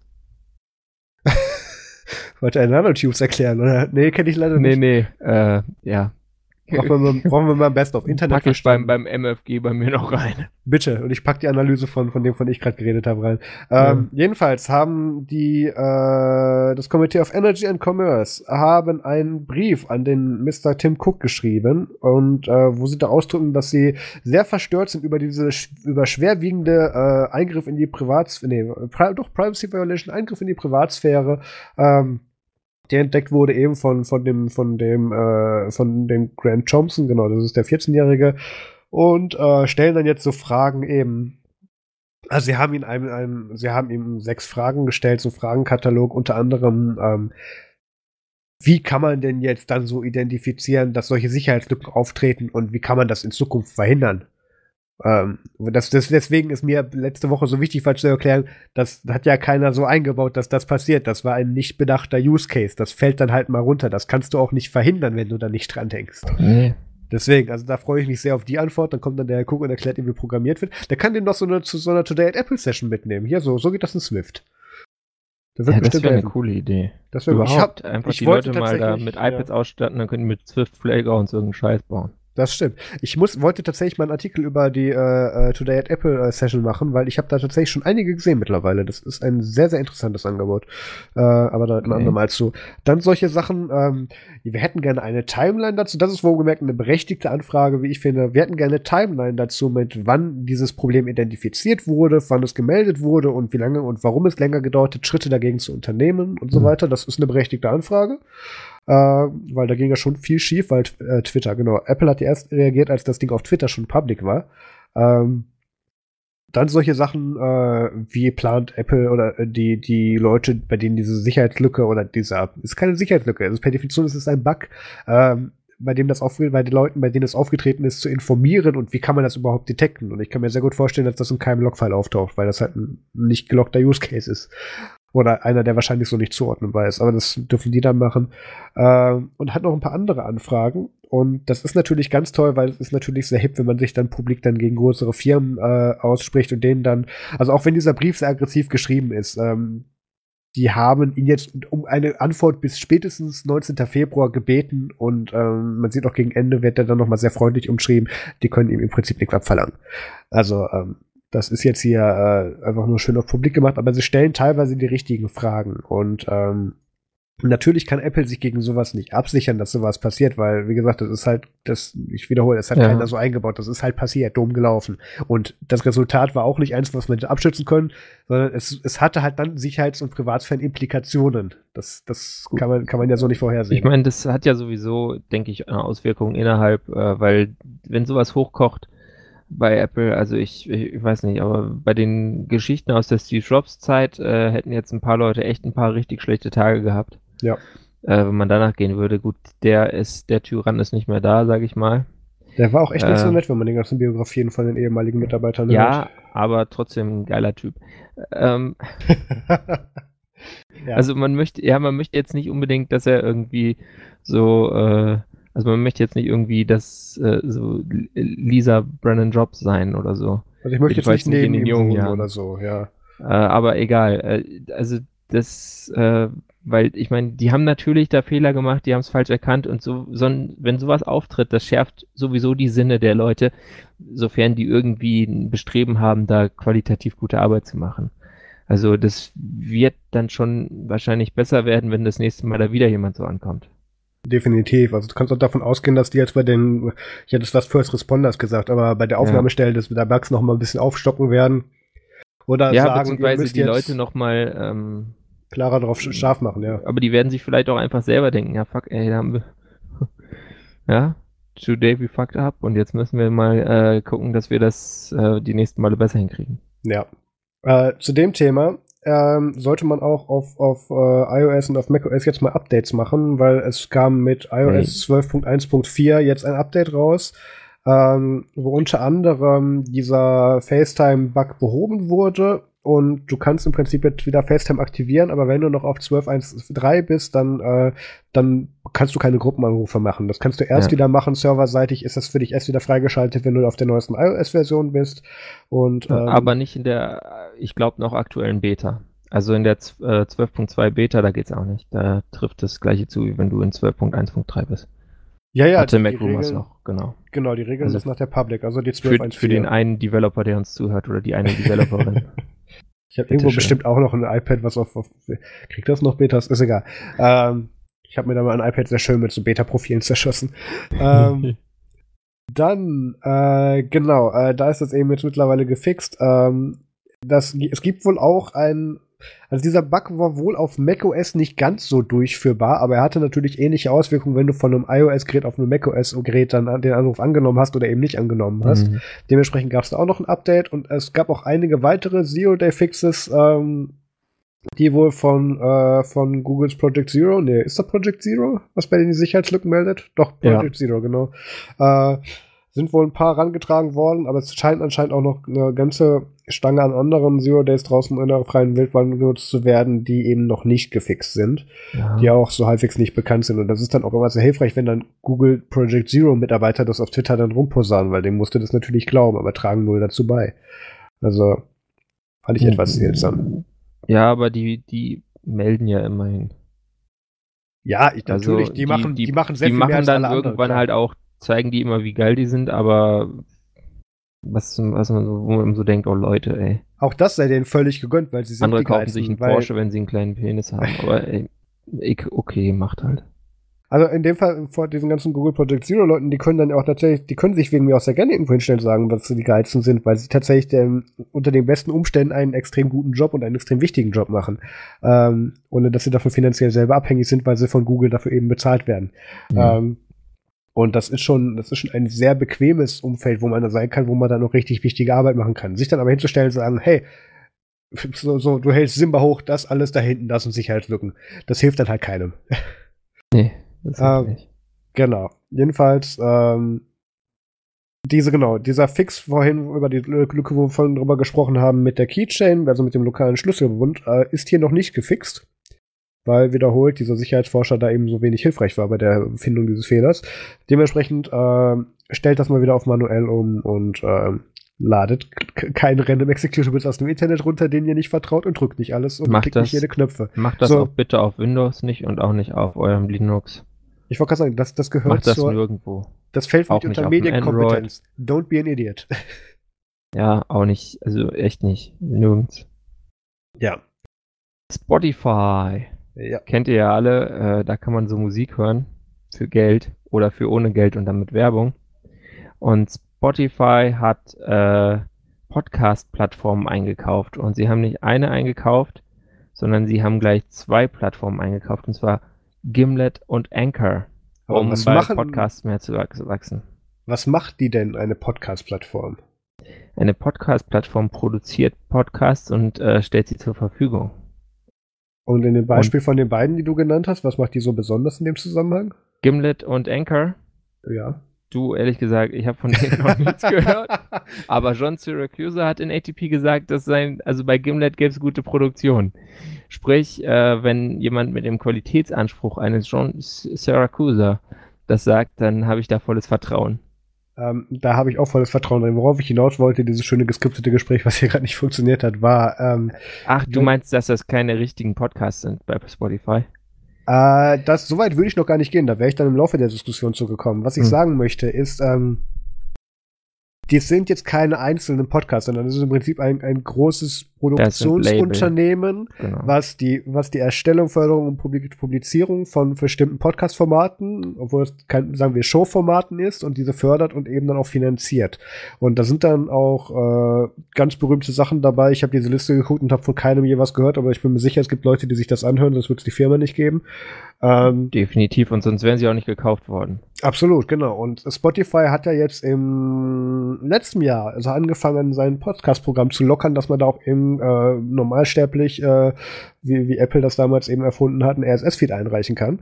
Mhm. Und ähm, ich hatte letztens eine schöne Diskussion mit einem, wo wir sagen wollen, wie, wie frei doch Podcast wäre. So, ja, wer hat das wer hat's erfunden? Ähm, naja, ähm, jedenfalls was ähm, diese. Äh, ja, erfunden der, schon, aber wer hat der? Erfinder von RSS. Äh, nee, und, der hat das ähm, bestimmt nicht erfunden, aber wer hat Podcasts groß gemacht? Ähm, irgendwelche aus Cupertino, Infinity, Infinite Loop. Loop. Ja, hm. keine Ahnung, nie gehört. Ja. Ähm, jedenfalls, diese Plattformen, was die eben, was, was Spotify da jetzt eben mitgemacht hat, sie haben ihr Programm geöffnet und haben es auch ermöglicht, dass andere Leute, unter anderem auch wir, unsere Shows dort einreichen können. Und äh, ich, ich sehe tatsächlich auch gerade, ja gut, LibreZoom hat jetzt wenig überraschend auf Spotify nicht so großen Anklang. Äh, hm. Aber Spotify nutzt doch OGG, oder? Äh, Spotify nutzt das, was du da reinkippst. Wir machen keinen Nee, ja, ja, aber, aber so, wenn, wenn, wenn, Spot, wenn du bei Spotify Music streamst, dann ist es, glaube ich, äh, irgendein so freies Format. Das kann Und auch wenn du sein. da so ein Original Spotify Podcast hörst, wie zum Beispiel äh, Fest und Flauschig von Jan Böhmermann und Olli Schulz, dann äh, ist es auch OGG, nehme ich an. Das kann gut sein, ist auch gar nicht der Punkt, über den ich mich aufregen wollte. Ach, ähm, als ich hier, also es ist, es ist ja durchaus legitim, dass da kann ja jeder seine Plattform wählen, wie er möchte, weil aktuell ist es mit Spotify ja so, dass du da deine Shows ganz normal einreichen kannst, ähnlich wie du das bei iTunes, bei äh, Pod, wie heißt der andere Ding, ist auch egal. Die beiden großen, der wichtigste davon ist eigentlich Pocket iTunes. Stitcher, Google ja. Podcasts, die ganzen ja. Dinger da total Aber was die, was, die, was die alle gemeinsam haben, ist, dass die in dem Index von iTunes suchen, wenn es um Podcasts geht. Die haben ja, dann auch alle noch ein eigenes halt Angebot, was keiner nutzt, weil es langsam ist und nicht so umfassend ist. Deswegen nutzt es keiner, klar. Aber, Aber ähm, ich dachte, alle nutzen G-Podder. ja, ist die, ist die Anmeldeseite immer noch broken? Ich versuche das ja so alle paar Jahre, mich da mal einzuloggen und die Statistiken anzusehen und das geht einfach nicht. Ich hatte das auch mal probiert, als ich den Podcast gestartet habe, den ich noch nebenher mache. Und ist dasselbe Problem? Hat das das gleiche, hat das gleiche Problem. Aber wir, wir, schweifen völlig ab, wo ich damit hin wollte. Also ich, ich, ich weiß nicht, ich habe diese Stat-Seite noch offen. Also wir haben tatsächlich auf, äh, auf Spotify knapp 100 Abonnenten. Das sind schon mehr, als, als ich damit gerechnet habe, weil das halt nur bei Spotify ist. Einer ähm, davon bin ich, also nur 99. 99, na gut. Ähm, irgendwie, also meiner Statistikseite sehe ich, sehe ich aktuellere Zahlen, als ich im, als ich im Spotify-Client angezeigt bekomme. Ja, gut, das macht Sinn. Na egal. Ähm, wo ich damit hin wollte, ist, aktuell macht Spotify damit ja im Prinzip das gleiche wie iTunes ähm, mit dem Podcast. Es bietet die Katalogmöglichkeit, du kannst deine Sachen da einreichen und du publizierst es darüber. Aber was jetzt zum Beispiel durch diese Akquisition von dieser beiden Firmen, dessen Namen ich schon wieder vergessen habe. Gimlet und Anchor. Vielen Dank. Äh, jetzt da passieren kann, ist, dass Spotify exklusive Formate empfehlen.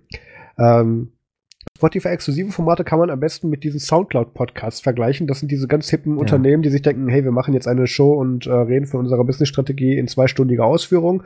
Und wo laden wir das hoch? Weil keiner eine Ahnung hat, nehmen wir davon Soundcloud und haben keinen RSS-Feed und dementsprechend ist es eigentlich per Definition kein Podcast.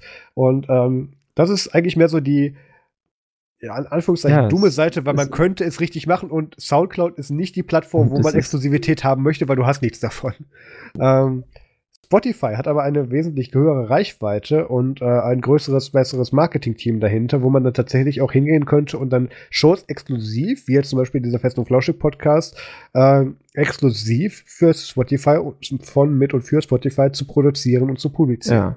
dann ist der Krempel aber auch da drin und kommt nicht raus. Sprich, äh, wenn ihr dann denkt, ich habe aber hier so eine tolle Podcast-App und die hat viel geilere Features als dieser olle Spotify-Client. Ja. Ja, tough luck. Müsst ihr trotzdem ja. Spotify holen. Äh, Ach so, genau. Das, das wollte ich sagen, weswegen ich gesagt habe, dass mich das mit den 100 oder 99 Leuten, die da uns abonniert haben, auf Spotify so überrascht. Ähm, ich habe jetzt echt einen ganzen Haufen Apps auf meinem Phone, aber zum Podcast hören ist, glaube ich, Spotify die letzte, die ich aufmachen würde. Das ist, deswegen war ich so überrascht, dass da aktiv Leute rangegangen sind, weil das kommt ja erst, wenn du auf diesen Knopf auch drückst. Ähm, egal. Jedenfalls, ähm, exklusive Shows sind in dem Fall ja auch nicht was Schlimmes. Das, das stärkt ja die Plattform in Anführungszeichen. Ähm, ist das gleiche wie Netflix Originals oder Amazon Prime Originals oder exklusive Inhalte. Ähm, das stärkt dich ja als Plattform in dem Sinne. Und da ging jetzt dann so ein leichter, äh, ja, es gab für so eine Sekunde so ein Gemurmel und dann war es wieder allen egal, eigentlich in der Podcast-Szene so eine Meldung rum, jetzt da wurde eben diese beiden Firmen gekauft und also ja, ist uns egal, weil Spotify nutzt eh keiner für Podcast. Und ähm, da frage ich mich jetzt noch, wie lange das noch so bleibt. Ja, weil ist iTunes, die Frage, ob das halt eine Fehleinschätzung innerhalb der glaube, Bubble ist. So ich glaube es fast, weil iTunes und so zufrieden ich mit diesem Ökosystem und, und jetzt nicht Apple als Ökosystem, sondern gerade als, als äh, Publisher, äh, mhm. Podcast-Ökosystem bin, einfach weil es umfassend ist mit den Optionen und den Katalogen, die es, die es, die es beinhaltet ist. Ähm, das ist jetzt seit mittlerweile, lass es 15 Jahre sein, vielleicht 10, sind die da also, dabei? Ja, es sind. Äh, wann, hat, wann hat Apple äh, im Prinzip Podcast Mainstream zugänglich gemacht in iTunes? Die hatten das ja auch irgendwann dann schon in GarageBand drin. Es ist Stimmt, für mich ja. gefühlt so 2005 oder sowas. Ja, gut, dann, dann, dann war halt das das Wunderzahl. Ähm, und ich bin mit dem Angebot nicht unzufrieden. Gle gleichzeitig ist aber auch das Publizieren und das, das Präsentieren von Podcasts ein, ein sehr abgeschlossenes Feld. Ich weiß jetzt nicht, wie man das noch erweitern kann, weil du präsentierst in dem Sinne eine Audiodatei mit Zusatzinformationen in Textform in einem Webplayer oder eben integriert in einer App. Da hört das dann auch irgendwann schon wieder auf. Wir machen jetzt noch so Spielereien wie Podcast-Chapters oder ähm, bestimmte ja. Bilder darüber, die Spotify by the way auch nicht kann. Das ist aber ein anderes Thema. Die, das, das würde mich freuen, wenn Spotify das demnächst mal können wird. Das wäre ein Grund, das zu benutzen, weil so Playlist-Features, Playlist da drin, das so ähnlich wie Castro das macht, fände ich mhm. wieder ganz interessant. Aber ähm, also da sehe ich tatsächlich, dass sich bei, bei iTunes sehr, sehr wenig bewegt, einfach weil es kaum Bedarf dazu gibt. Ähm, also mir würde nicht einfallen, was man da noch brauchen würde. Und jetzt kommt dann Spotify eben umher und versucht ihr Content-Portfolio darüber aufzubohren. Ja. Ich glaube, da können wir auch nicht. Ich ja. passe gerade auf hier. Ich war gerade kurz weg. Ich bin hier eingesunken in diesen äh, Podcast-Artikel auf der Wikipedia und da oh, steht ja. dann, dass das Konzept aus dem Jahr also 2000 stammt und äh, dann auch dann mehr oder weniger umgesetzt wurde. Den Begriff Podcast äh, wurde, der wurde aber erst 2004 von Ben Hammersley erfunden und 2005 tatsächlich äh, ist Apple auf den Zug aufgesprungen. Ja. Und hat es in iTunes eingebaut. Also ich lag zufällig richtig. ja, ich würde yeah. Gut. Yay. Yay me. Okay, äh, bleiben wir bei Spotify. Auch ein sehr interessanter Artikel, den ich die Tage gesehen habe. Spotify band jetzt Adblocker. Da, da wurde ich mit der interessanten Reaktionen dann konfrontiert darauf.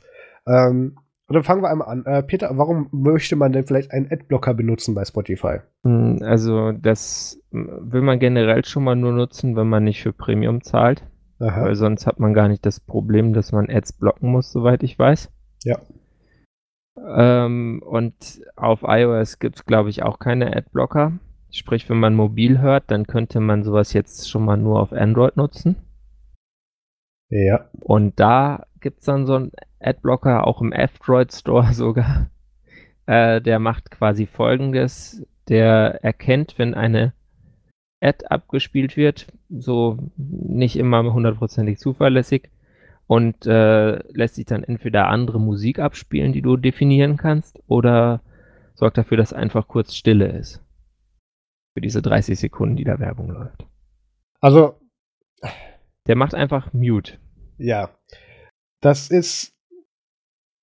Also es ist schon sehr cheap, wenn man sich da das Premium nicht leisten kann, dann muss man aber auch nicht unbedingt den Dienst nutzen, wie ich finde. Da gibt es dann tatsächlich auch freiere Alternativen. Ähm, der Punkt ist, ähm, diese Meldung hat jetzt in bestimmten Kreisen, wo ich mich dann zufällig gerade rumgetrieben habe, in der Linux-Szene so eine Reaktion, also so ein Ablehnen dann auch ausgelöst.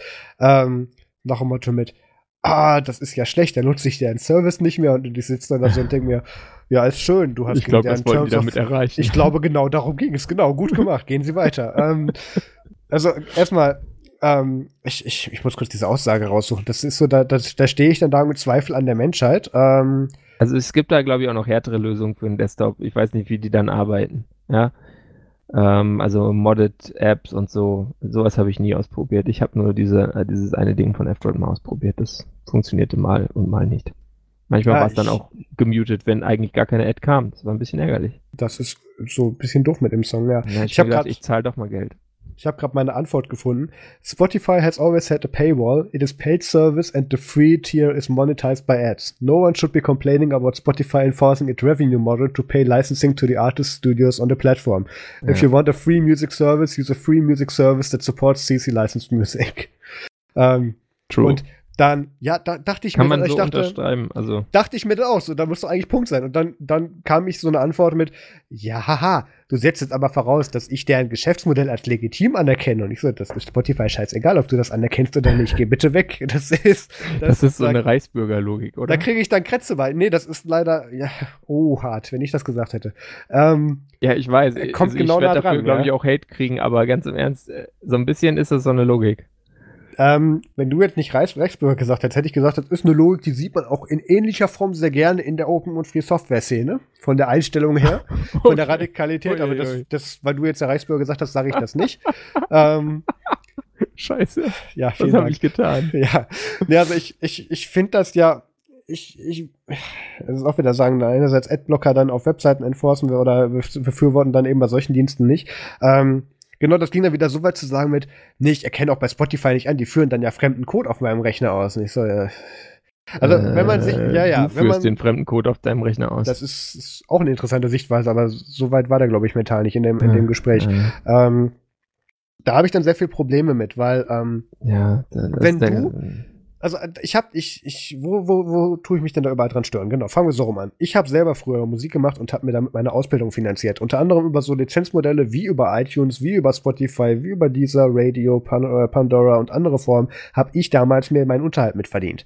Ähm, und wenn dann einer hinkommt und sagt, ah, ich bin ganz stolz darauf, ich, du kriegst kein Geld von mir, aber ich konsumiere trotzdem diese Sachen und verstoße dabei gleichzeitig noch gegen die Plattformbestimmung und fange dann an zu heulen, wenn Spotify sagt, nee, nee, nee, das darfst du nicht mehr, ähm, dann löst das bei mir eine sehr große innere Ablehnung und Aggression aus.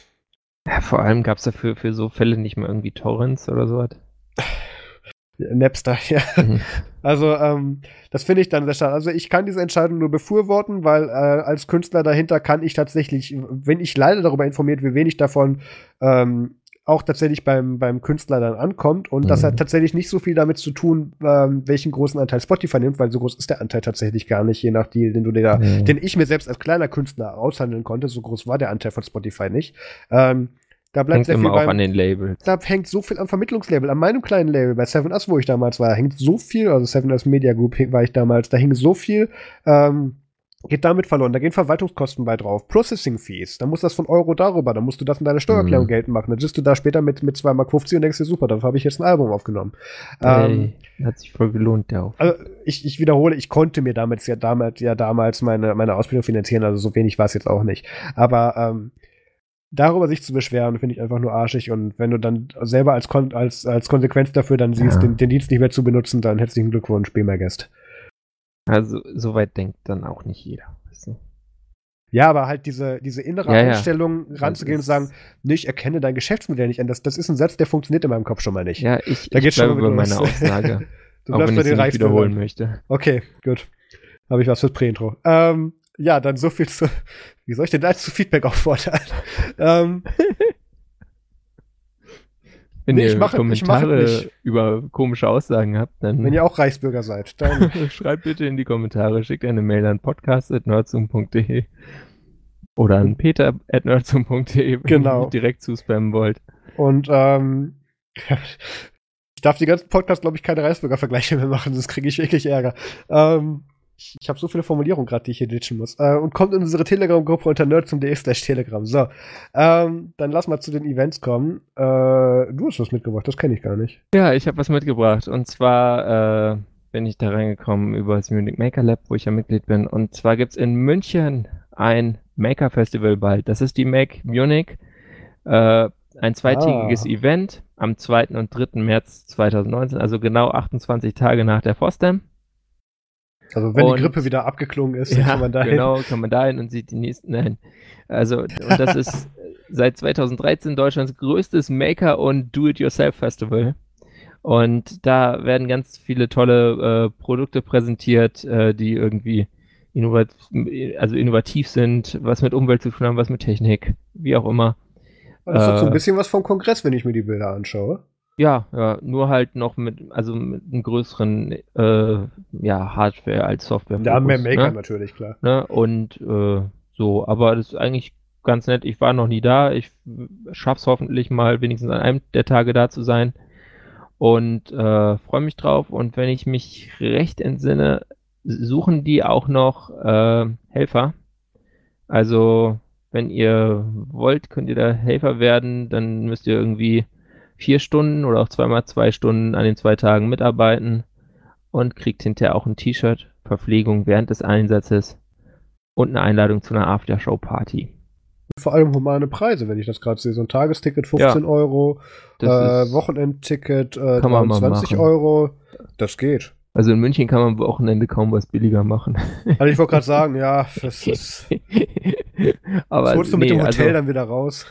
Ja, also wenn man sowieso in München lebt, einfach oder in der Region, einfach mal sich das und einen das interessiert, irgendwie man schon immer dachte, ich will vielleicht auch mal was 3D drucken oder so. Äh, oder habe irgendeine dumme Idee, was ich basteln will. Vielleicht einfach mal da vorbeischauen und äh, Leute kennenlernen und äh, Spaß haben. Das sieht tatsächlich sehr interessant aus. Ich hätte da Bock drauf, aber ich, ich bin noch nicht fit. Ähm, weil da kommen wir jetzt direkt zum nächsten Event, nämlich die Chemnitzer Linux-Tage am 16. und 17. März 2019. Und ähm, äh, wenn ich das richtig in Erinnerung habe, äh, kart mich da der Pierre Goldenbogen hin. Und wir sind dann da. Ich, ich muss mich mit dem nochmal kurz. Also, Pierre, du hörst uns ja eh. Wir müssen mal Hotel buchen. Sag mal Bescheid. Ähm, 16. und 17. März 2019. Und ähm, ich habe noch nie ins Programm geschaut. Das wird so langsam zu gewundert, dass ich mir die ganzen Vorträge auf Events eh nicht angucke. Ähm, Dafür haben die doch meistens so Videoplattformen. Das, ich weiß nicht. Wird, wird jetzt CLT gestreamt? Keine Ahnung, du. Wäre mir nicht, wäre mir nicht erinnerlich, um einen anderen Stream zu, zu benennen. Ähm, aber ich, ich scroll hier gerade durch. Äh, überraschend viele Namen, die ich kenne. Das freut mich zum einen sehr und zum anderen wow. sehr interessante Ey, es Themen. gibt ein Smartphone-Bauprojekt. Ich oh, schön. da doch hin. Ja, hast du ja erfolgreich auf dem Kongress geditcht und jetzt dann hier auf den CLD. Kommst du, zum, kommst du zu den Linux-Tagen? Nee, eigentlich nicht. Ja, doch, Aber ne? vielleicht bin jetzt ich am schon. Sonntag da. Doch, ich finde, um 11 Uhr was an und fahr dann gleich wieder weg. Oh, und ganz nee. große Plus, also ganz bestimmt, nee, nee, nee, wenn du läufst du da, äh, ganz große Pluspunkte an, an dieses Vortragsprogramm. Ach, das ist wieder das gleiche wie auf dem Kongress, nee, dann doch nicht. Du kannst da Häkchen setzen bei einzelnen Dingern, die dich interessieren und kannst da unten dran auf eigenen Plan erzeugen drücken und dann hatte ich gehofft, dass dir da ein PDF rausfällt oder so. Nee, warte mal. Äh, ja, nee, vielleicht da aber, XML-Geraffel. Ja, quasi. Du bekommst dann da einen eigenen Link zu, dein, zu deiner eigenen Session dazu. Das ist schön. Das ist gut. Das kann man öfters machen. Ähm, ja, wir werden da sein. Ähm, 16. 17. März. Ja, doch, bis dahin bin ich wieder gesund. Ähm, das ist ganz wichtig, weil deswegen hat letztes Jahr auf den CLTs schon nicht geklappt, weil da war ich, äh, da hatte ich eine verschleppte Krankheit vom Kongress, die ich mit ins neue Jahr bis zu Ubucon genommen habe, um es dann nicht auf die CLT zu schaffen. Ja, ja. Alter, ähm, aber ja, hast hab, du jetzt ja richtig gemacht, wenn du mal ich, eine Woche krank im Bett lagst. Ich habe halt keine Pause dazwischen gemacht. Ich hätte damals ja, schon nicht auf die Ubucon fahren dürfen. Darf's halt nicht machen. Ja. Ähm, das ist tatsächlich ein bisschen problematisch gewesen. Aber dieses Jahr wird das hoffentlich klappen und äh, ich hoffe, da werden wir auch wieder einige Leute sehen, aber wir erinnern oder wir äh, weisen dann nochmal auf das Event hin, bevor es soweit ist. Genau. Dann kommen wir zum WTF der Woche. Ja, äh, ihr kennt ja diese schönen Assistants. So zum Beispiel von Amazon gibt es ja so ein Ding, das heißt Echo. Ich sage jetzt nicht das Codewort für das ja. Ding, damit jetzt nicht bei irgendwelchen Leuten äh, Stress im, in der, im, im Haus entsteht. Und in Hamburg, äh, an, weil das ist ein Artikel von der Mopo, auf den ich mich beziehe, das ist eine Hamburger Zeitung, äh, gab es äh, so einen Typen, der kam nach Hause und seine Wohnung war aufgebrochen und weil die Tür einbruchsicher war, hat die Feuerwehr das Loch ins Türblatt gesägt. Ach, nicht und die warum? Polizei? Ja, die, also die Feuerwehr sägt das dann, die Polizei kann doch nicht mit Werkzeugen umgehen. Nee, aber da ist das ja schon mal normal, dass die plötzlich im Wohnzimmer steht. Nee, nee, also die, die werden ja nicht, also es ging ja auch nur um den Lärm, ja, und zwar hatte Ja. er irgendwie so neun so Dinger, so äh, Echo-enabled Devices, sage ich mal, Ja. unter anderem, glaube ich, von so einer Firma namens Sonos Oh je. und die haben halt auf einmal Party gefeiert Haben sie alle gesagt, und so richtig PewDiePie, laut, oder? krasse Hip-Hop-Party. Oh je. Ja. Und äh, also die erste Diagnose von Sonos hat gesagt, dass äh, das aus ungeklärten Gründen die Playlist abgespielt hätte. Und dass es einzig und allein nur per Schwa Sprachsteuerung möglich sei, aber es war niemand da, äh, wäre es also schwierig. Ja, also es ist, ist ein bisschen absurd. Aber ist die Story nicht schon älter? Vom 6.2.2019, also so okay, alt ist ja, was, nicht. was ganz Vergleichbares Der mit, Artikel. dass, dass dann. Es gab schon mal äh, sowas ähnliches, ja. Dass Frau A alleine Party macht und dann irgendwie die Polizei kommt, das gab's ja schon mal. Okay. ja. Ähm, Das gab es in den USA, glaube ich, auch schon mal. ja. Kam es auch irgendwie grob bekannt vor. Aber jetzt ist das auch mal in Hamburg passiert. Also, ja, keine Ahnung, was man da macht, wenn man jetzt so ein Zeug hat. Ähm, äh, hoffen, dass es einem nicht passiert. Immer die Software-Updates machen oder gehen die automatisch? Keine Ahnung. Ja. Ähm, Coole Partys auf jeden Fall kann man damit feiern. Amazon endorsed, ja. Man muss gar nicht zu Hause sein. Das sind die allerbesten Partys. Das sind die besten Partys, das stimmt. Dann lassen wir zum MFG kommen. Muss ich schon wieder anfangen, wa? Ja. ja, Ja. Immer noch von oben nach unten. Genau. Musik, Film, Game-Tipp. Und zwar, ich schaue jetzt wieder Sopranos, habe ich angefangen.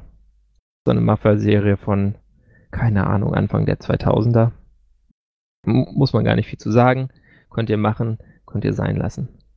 Äh, dann, äh, jetzt, weil wir es eben hatten, habe ich jetzt hier reingepackt, The Internet is a Series of Tubes. Das war so ein US-Senator, der das 2006 gesagt hat in einer Netzneutralitätsdebatte, der so das Internet erklärt. Einfach mal äh, reinhören und Spaß haben. Auch der Wikipedia-Artikel dazu ist mit dabei. Und dann habe ich mir Fosdam Talks äh, angesehen und möchte davon zwei hervorheben, weil äh, einer, den ich noch gesehen hatte, der war jetzt jedenfalls vor kurzem noch nicht, den hatte ich im Stream gesehen, aber der war dann noch nicht als Recording online. Und der eine ist The Cloud is Just Another Sun von Kyle Rankin, der ist bei Purism irgendwas C-Level Chief Security Officer oder irgendwie sowas. Und äh, The Cloud is Just Another Sun, da geht es so um die Parallelen zwischen diesen Cloud APIs und dem Ganzen, was da dranhängt und äh, der frühen Internetzeit, so um die Dotcom-Bubble herum, wo Sun äh, im Servermarkt sehr dominant war. Das fand ich so auch unter historischen Gründen ganz interessant. Und dann habe ich noch einen anderen Talk von, oh Gott, ich weiß jetzt leider nicht, wie sie heißt, äh, äh, von, von einer Dame und die hat darüber berichtet, dass äh, wie, wie man denn äh, aus mit, mit, mit äh, Python aus äh, Restructured Structured Text, das ist so, ein, so eine Art Markdown-Format, also so Text, der äh, mit minimalen Sachen irgendwie eine Struktur bekommt, wie man daraus ein PDF macht, oder zum Beispiel für Präsentationen. Und äh, das fand ich ganz interessant, äh, weil äh, ich weiß nicht, äh, mir gehen ja diese ganzen äh, diversen Office-Programme und diese ganzen überkomplexen Dateiformate immer auf die Nerven und Text hat einfach so was Schönes, weil den kann man ja auf jedem Gerät schreiben und editieren. Und wenn man dann diese Software, mit der man das dann in was äh, schön aussehendes rendern kann, äh, auf genug Geräten hat, dann äh, ist das irgendwie eine ganz tolle Variante, um irgendwie Dokumente zu erstellen und dann nochmal kurzfristig irgendwas drin zu fixen. Und dann habe ich noch ein Spiel. Und zwar Can't Unsee.space. Und da, das ist sowas für die Leute von unter euch, die sich mit äh, User Interface Design beschäftigen, gerade auf Smartphones. Okay. Und äh, da kann man dann sich so durchklicken und dann muss man immer sehen, was ist, was ist jetzt das richtige Image und was ist das falsche Image. Oh. Ja, und dann klickt man auf Weiter und dann, ah, hier, da muss man mal gucken, was, was könnten da falsch sein. Also am Anfang ist es total simpel. Das erste ist wirklich, äh, wer das nicht schafft, der hat irgendwie noch, hat überhaupt kein Gespür für Optik. Äh, aber es wird dann mit der Zeit schwieriger und da muss man schon genau hingucken, was denn jetzt da falsch sein könnte. Dann ist er irgend so Indikator in der falschen Farbe oder irgendein Text ist, ähm, ja, also der eine Text ist in Versalien und der andere ist groß und klein geschrieben. So Sachen, äh, das ist jetzt nicht so wirklich so ein, so ein Spiel, für das ihr irgendwie Leistung braucht oder was. Das könnt ihr einfach so mal ein bisschen anzocken und wenn es keinen Spaß macht, lasst es halt wieder sein. Sonst äh, könnt ihr euch da durchnörden und checken, ob ihr jetzt da voll den Blick für gute UIs habt. Ist vielleicht was für dich, Marius, oder? Ich bin schon gerade am Spielen. Das ist super, das Ding. Ja, Klasse. freut mich. Ich, ich, ich disagree übrigens mit der Auswahl. Ich finde diese Designs, diese eigens finde ich, egal, okay, spiele ich nachher weiter. ähm, ich habe auch was gemacht. Ähm, ich habe auch mal verlinkt, Congressman Grill CEO, das Google Know When I Move Seats. Das ist dieser ähm, besagte verwirrter äh, Ted Poe, dieser Republikaner-Opa, ähm, der gedacht hat, er ist jetzt ganz clever und, und sperrt dem Google CEO ein iPhone in die Fresse. Ähm, auch verlinkt. Äh, ich glaube, da ist auch ein Kommentar dabei. Ich habe jetzt wahllos eins genommen. Äh, Ted Poe, Google einfach bei YouTube eingeben reicht. Ähm, dann habe ich äh, natürlich diese Krankzeit genutzt und habe auch, ähm, also ich habe gesündigt, ich habe auch äh, äh, Amazon-Serien angefangen. Ui, ui, ui. Fällt mir auch sehr schwer Castle oder was? Nee, nicht, das ist aber auf der Liste, weil da habe ich immer nur von gehört, aber ich habe gedacht, ja, so toll ist dann doch nicht, dass ich mir nee. dann irgendwann anschaue. Ähm, ist auch, ist auch glaube ich, zu Ende erzählt, da gab es drei Filme für. Ähm, dann, äh, genau, ich habe mir angeguckt die Serie Under the Dome. Und das ist drei Staffeln. Äh, eine amerikanische Kleinstadt ähm, kriegt so Bikini-Bottom-Style so eine Glashaube aufgesetzt. Und ah, ähm, das passiert doch in irgendeiner Simpsons-Folge auch mit Springfield. Das, genau, springt, ist noch mit Springfield, äh, war der Kinofilm, genau. Ähm, und da äh, müssen die dann plötzlich halt mit den limitierten Ressourcen, die sie innerhalb dieser Glaskuppel eben haben, dann eben auskommen. Ein ganz neues gesellschaftliches System, neues Rängesystem entwickelt sich da. Ähm, psychologisch sehr spannend. Story ist sehr gut gemacht. Äh, Besetzung muss ich gerade noch mal gucken. Wie heißt er denn? Mhm. Äh, äh, in, in, den, in den besten Rollen äh, äh, Colin, äh, Colin Ford ist da mit drin. Äh, genau, Dean Norris. Ähm, äh, gut, also spielt ja eh jemand den Bösewicht. Ich glaube, der kann gar nichts anderes. Ähm, er wird wahrscheinlich immer nur so besetzt. Genau, also ex extrem tiefgründig kann man machen und ähm, ich habe es nach der ersten Staffel gedacht, das liest sich eigentlich oder beziehungsweise das, das guckt sich so, als, als würdest du einen Stephen King-Roman lesen. Äh, habe mich dann so in die üblichen Wikipedia-Jagdgründe begeben und habe festgestellt, das Buch basiert auf Stephen, äh, beziehungsweise der Film basiert auf Stephen Kings Arena, also die Grundidee dazu. Ähm, und er ist auch gleichzeitig noch Executive, äh, Executive Producer gewesen und Steven Spielberg ist auch Executive Producer. Also da haben sie eine richtig gute äh, und hochkarätige Mischung bekommen. Ui. Das, da, ich war echt sehr beeindruckt. Das habe ich dann auch wirklich dann in zweieinhalb so Tagen. Habe ich dann auch in zweieinhalb Tagen durchgeschaut, ja. Also kann ich empfehlen, die Serie macht Spaß. Äh, und sie geht zu Ende mit einem Finale, was Sinn macht und hört nicht und, und, und wird nicht gecancelt vor dem Finale. Oh, das, ist ja das, das ist ja das, was mich in den letzten Wochen so verfolgt hat. Ja. Magst du kein Open Ending? Äh, nee, nicht, wenn die ersten drei Staffeln auf das Ende hingearbeitet haben. Dann mag ich Open Ending nicht. Oh. Ja. Ähm, dann habe ich mir einen weiteren Netflix Original, äh, Netflix, genau, Amazon Original äh, Film angeschaut, nämlich Automata.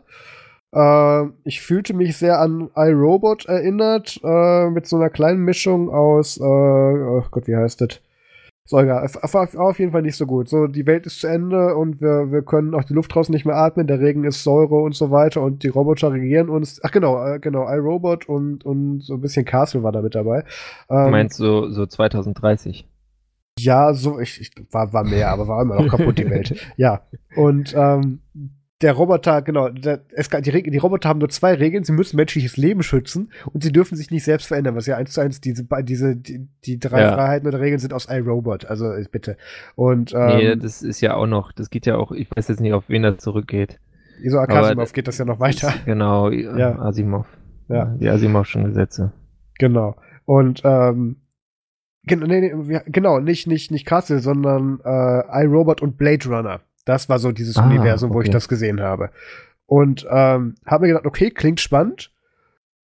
Und ich bin echt gut eingeschlafen bei dem Film. Das ging gut. Also, das ist, ja. ich, es war sehr schade. Also, es ist sehr flach. Es, die Rollen haben nicht überzeugt. Ähm, die Story ist extrem vorhersehbar und auch nicht sonderlich spannend äh, gleichzeitig. Also, hm. ähm, kann man anschauen, sollte man aber lassen. Ähm, ja, aber IMDb-Rating von 6,1 muss ich sagen, da gucke ich gar nicht erst rein. Ja, wenn es nee, mir, also, mir jetzt nicht jemand absolut empfiehlt persönlich. Also wenn du mir halt Schau eine Story mir so aus. Was unter sieben einfach gar nicht mehr an. Das ist alles Zeitverschwendung. Snob. Ähm, ja, ich weiß. Vergleichst du wenigstens noch mit Rotten Tomatoes? ähm, Nö, es dauert zu lang. Das stimmt. Äh, obwohl doch, die Google ähm, Short-Infos dazu, da macht er auch mittlerweile Rotten Tomatoes da. Ich weiß nicht, ob man da Go das kann. Ach so, naja. Ähm, Genau, wenn man dann aber schon auf Amazon ist, dann kann man auch gleich die Expans schauen, weil Season 3 ist jetzt offiziell für Prime-Member erhältlich, also kostenlos. Da gucke ich gerade nochmal. Und äh, der geheiligte, mit aktuellen Nacktfotos erpressende Jeff Bezos ähm, hat sich ja der Serie angenommen und hat die Sci-Fi ja entrissen, nachdem sie die Fallen gelassen haben und angezündet haben und produziert und haben bereits die Staffel 4 fertig gefilmt und die wird dieses Jahr auch noch erscheinen. Und ähm, da warten ja viele, inklusive mir, sehnsüchtig drauf und deswegen gucke ich jetzt so gerade zum Vorglühen nochmal Staffel 3 oder damit dann wahrscheinlich Ende Dezember Staffel 4 erst kommt und ich mir den ganzen Quatsch nochmal geben darf, damit ich es nicht vergessen habe. Naja. Ähm, dann habe ich ausnahmsweise mal nach vielen Wochen wieder einen Musiktipp, äh, nämlich eine äh, Band namens Eskimo Callboy und ich wiederhole, es ist oh eine Gott. Band, es ist kein Genre, ja. Ähm, Als Genre wäre es aber auch cool. Ja, wir sind auch Künstler, lass sie ja. Und, Was ist das für ein ähm, Genre? Eskimo Callboy. ja, da kann man sich auch vieles drunter vorstellen. Ähm, es ist aber eine Band, die machen so eine Mischung aus Metalcore und EDM, also Electronic Dance Music. Und ähm, das ist, also die machen das in Kombination mhm. der, der Genres. Das ist sehr interessant. Das, das macht schon Laune tatsächlich. Und da gibt es ein mhm. Album von denen, das heißt Live in Cologne. Äh, wie heißt denn das eigentlich? Live in Cologne ist der Untertitel. The Scene, genau. Und ähm, das macht schon Laune. Also da habe ich letzten Tag immer mal wieder durchgehört. Äh, Spotify-Link zum Album ist in den Shownotes. Ähm, ansonsten auch nerdsum.de slash Spotify für die Nerdsum Playlist. Und man kann uns auch bei Spotify abonnieren. Und dann ähm, sind wir, glaube ich, auch schon mit dem MFGs durch. Feedback, ah ne, Feedback hat ja vorhin der Peter schon gesagt. Ich habe mich schon gewundert, irgendwas habe ich heute noch nicht gemacht, aber Peter hat mir das hier abgenommen. Ähm, wir Kannst du auch nochmal machen, damit wir mehr Feedback kriegen. Okay, Feedback bitte an äh, podcast.nerdsum.de oder in den Kommentaren auf nerdsum.de unter dem Artikel und kommt in unsere Telegram-Gruppe unter nerdsum.de slash telegram und folgt uns jetzt bei Fresh, Neu und Hot auf Mastodon. Uh, ubuntu.social slash at nerdsum.de.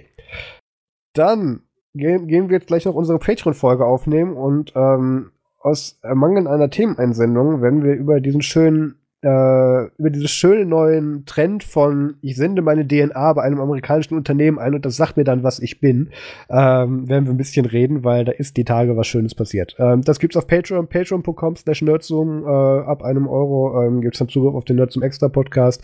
Wir hören uns regulär in einer Woche wieder. Ich hoffe, dann bin ich auch nicht mehr ganz so erkältet und dann würde ich sagen, vielen Dank fürs Zuhören, macht's gut und bis zum nächsten Mal. Ciao.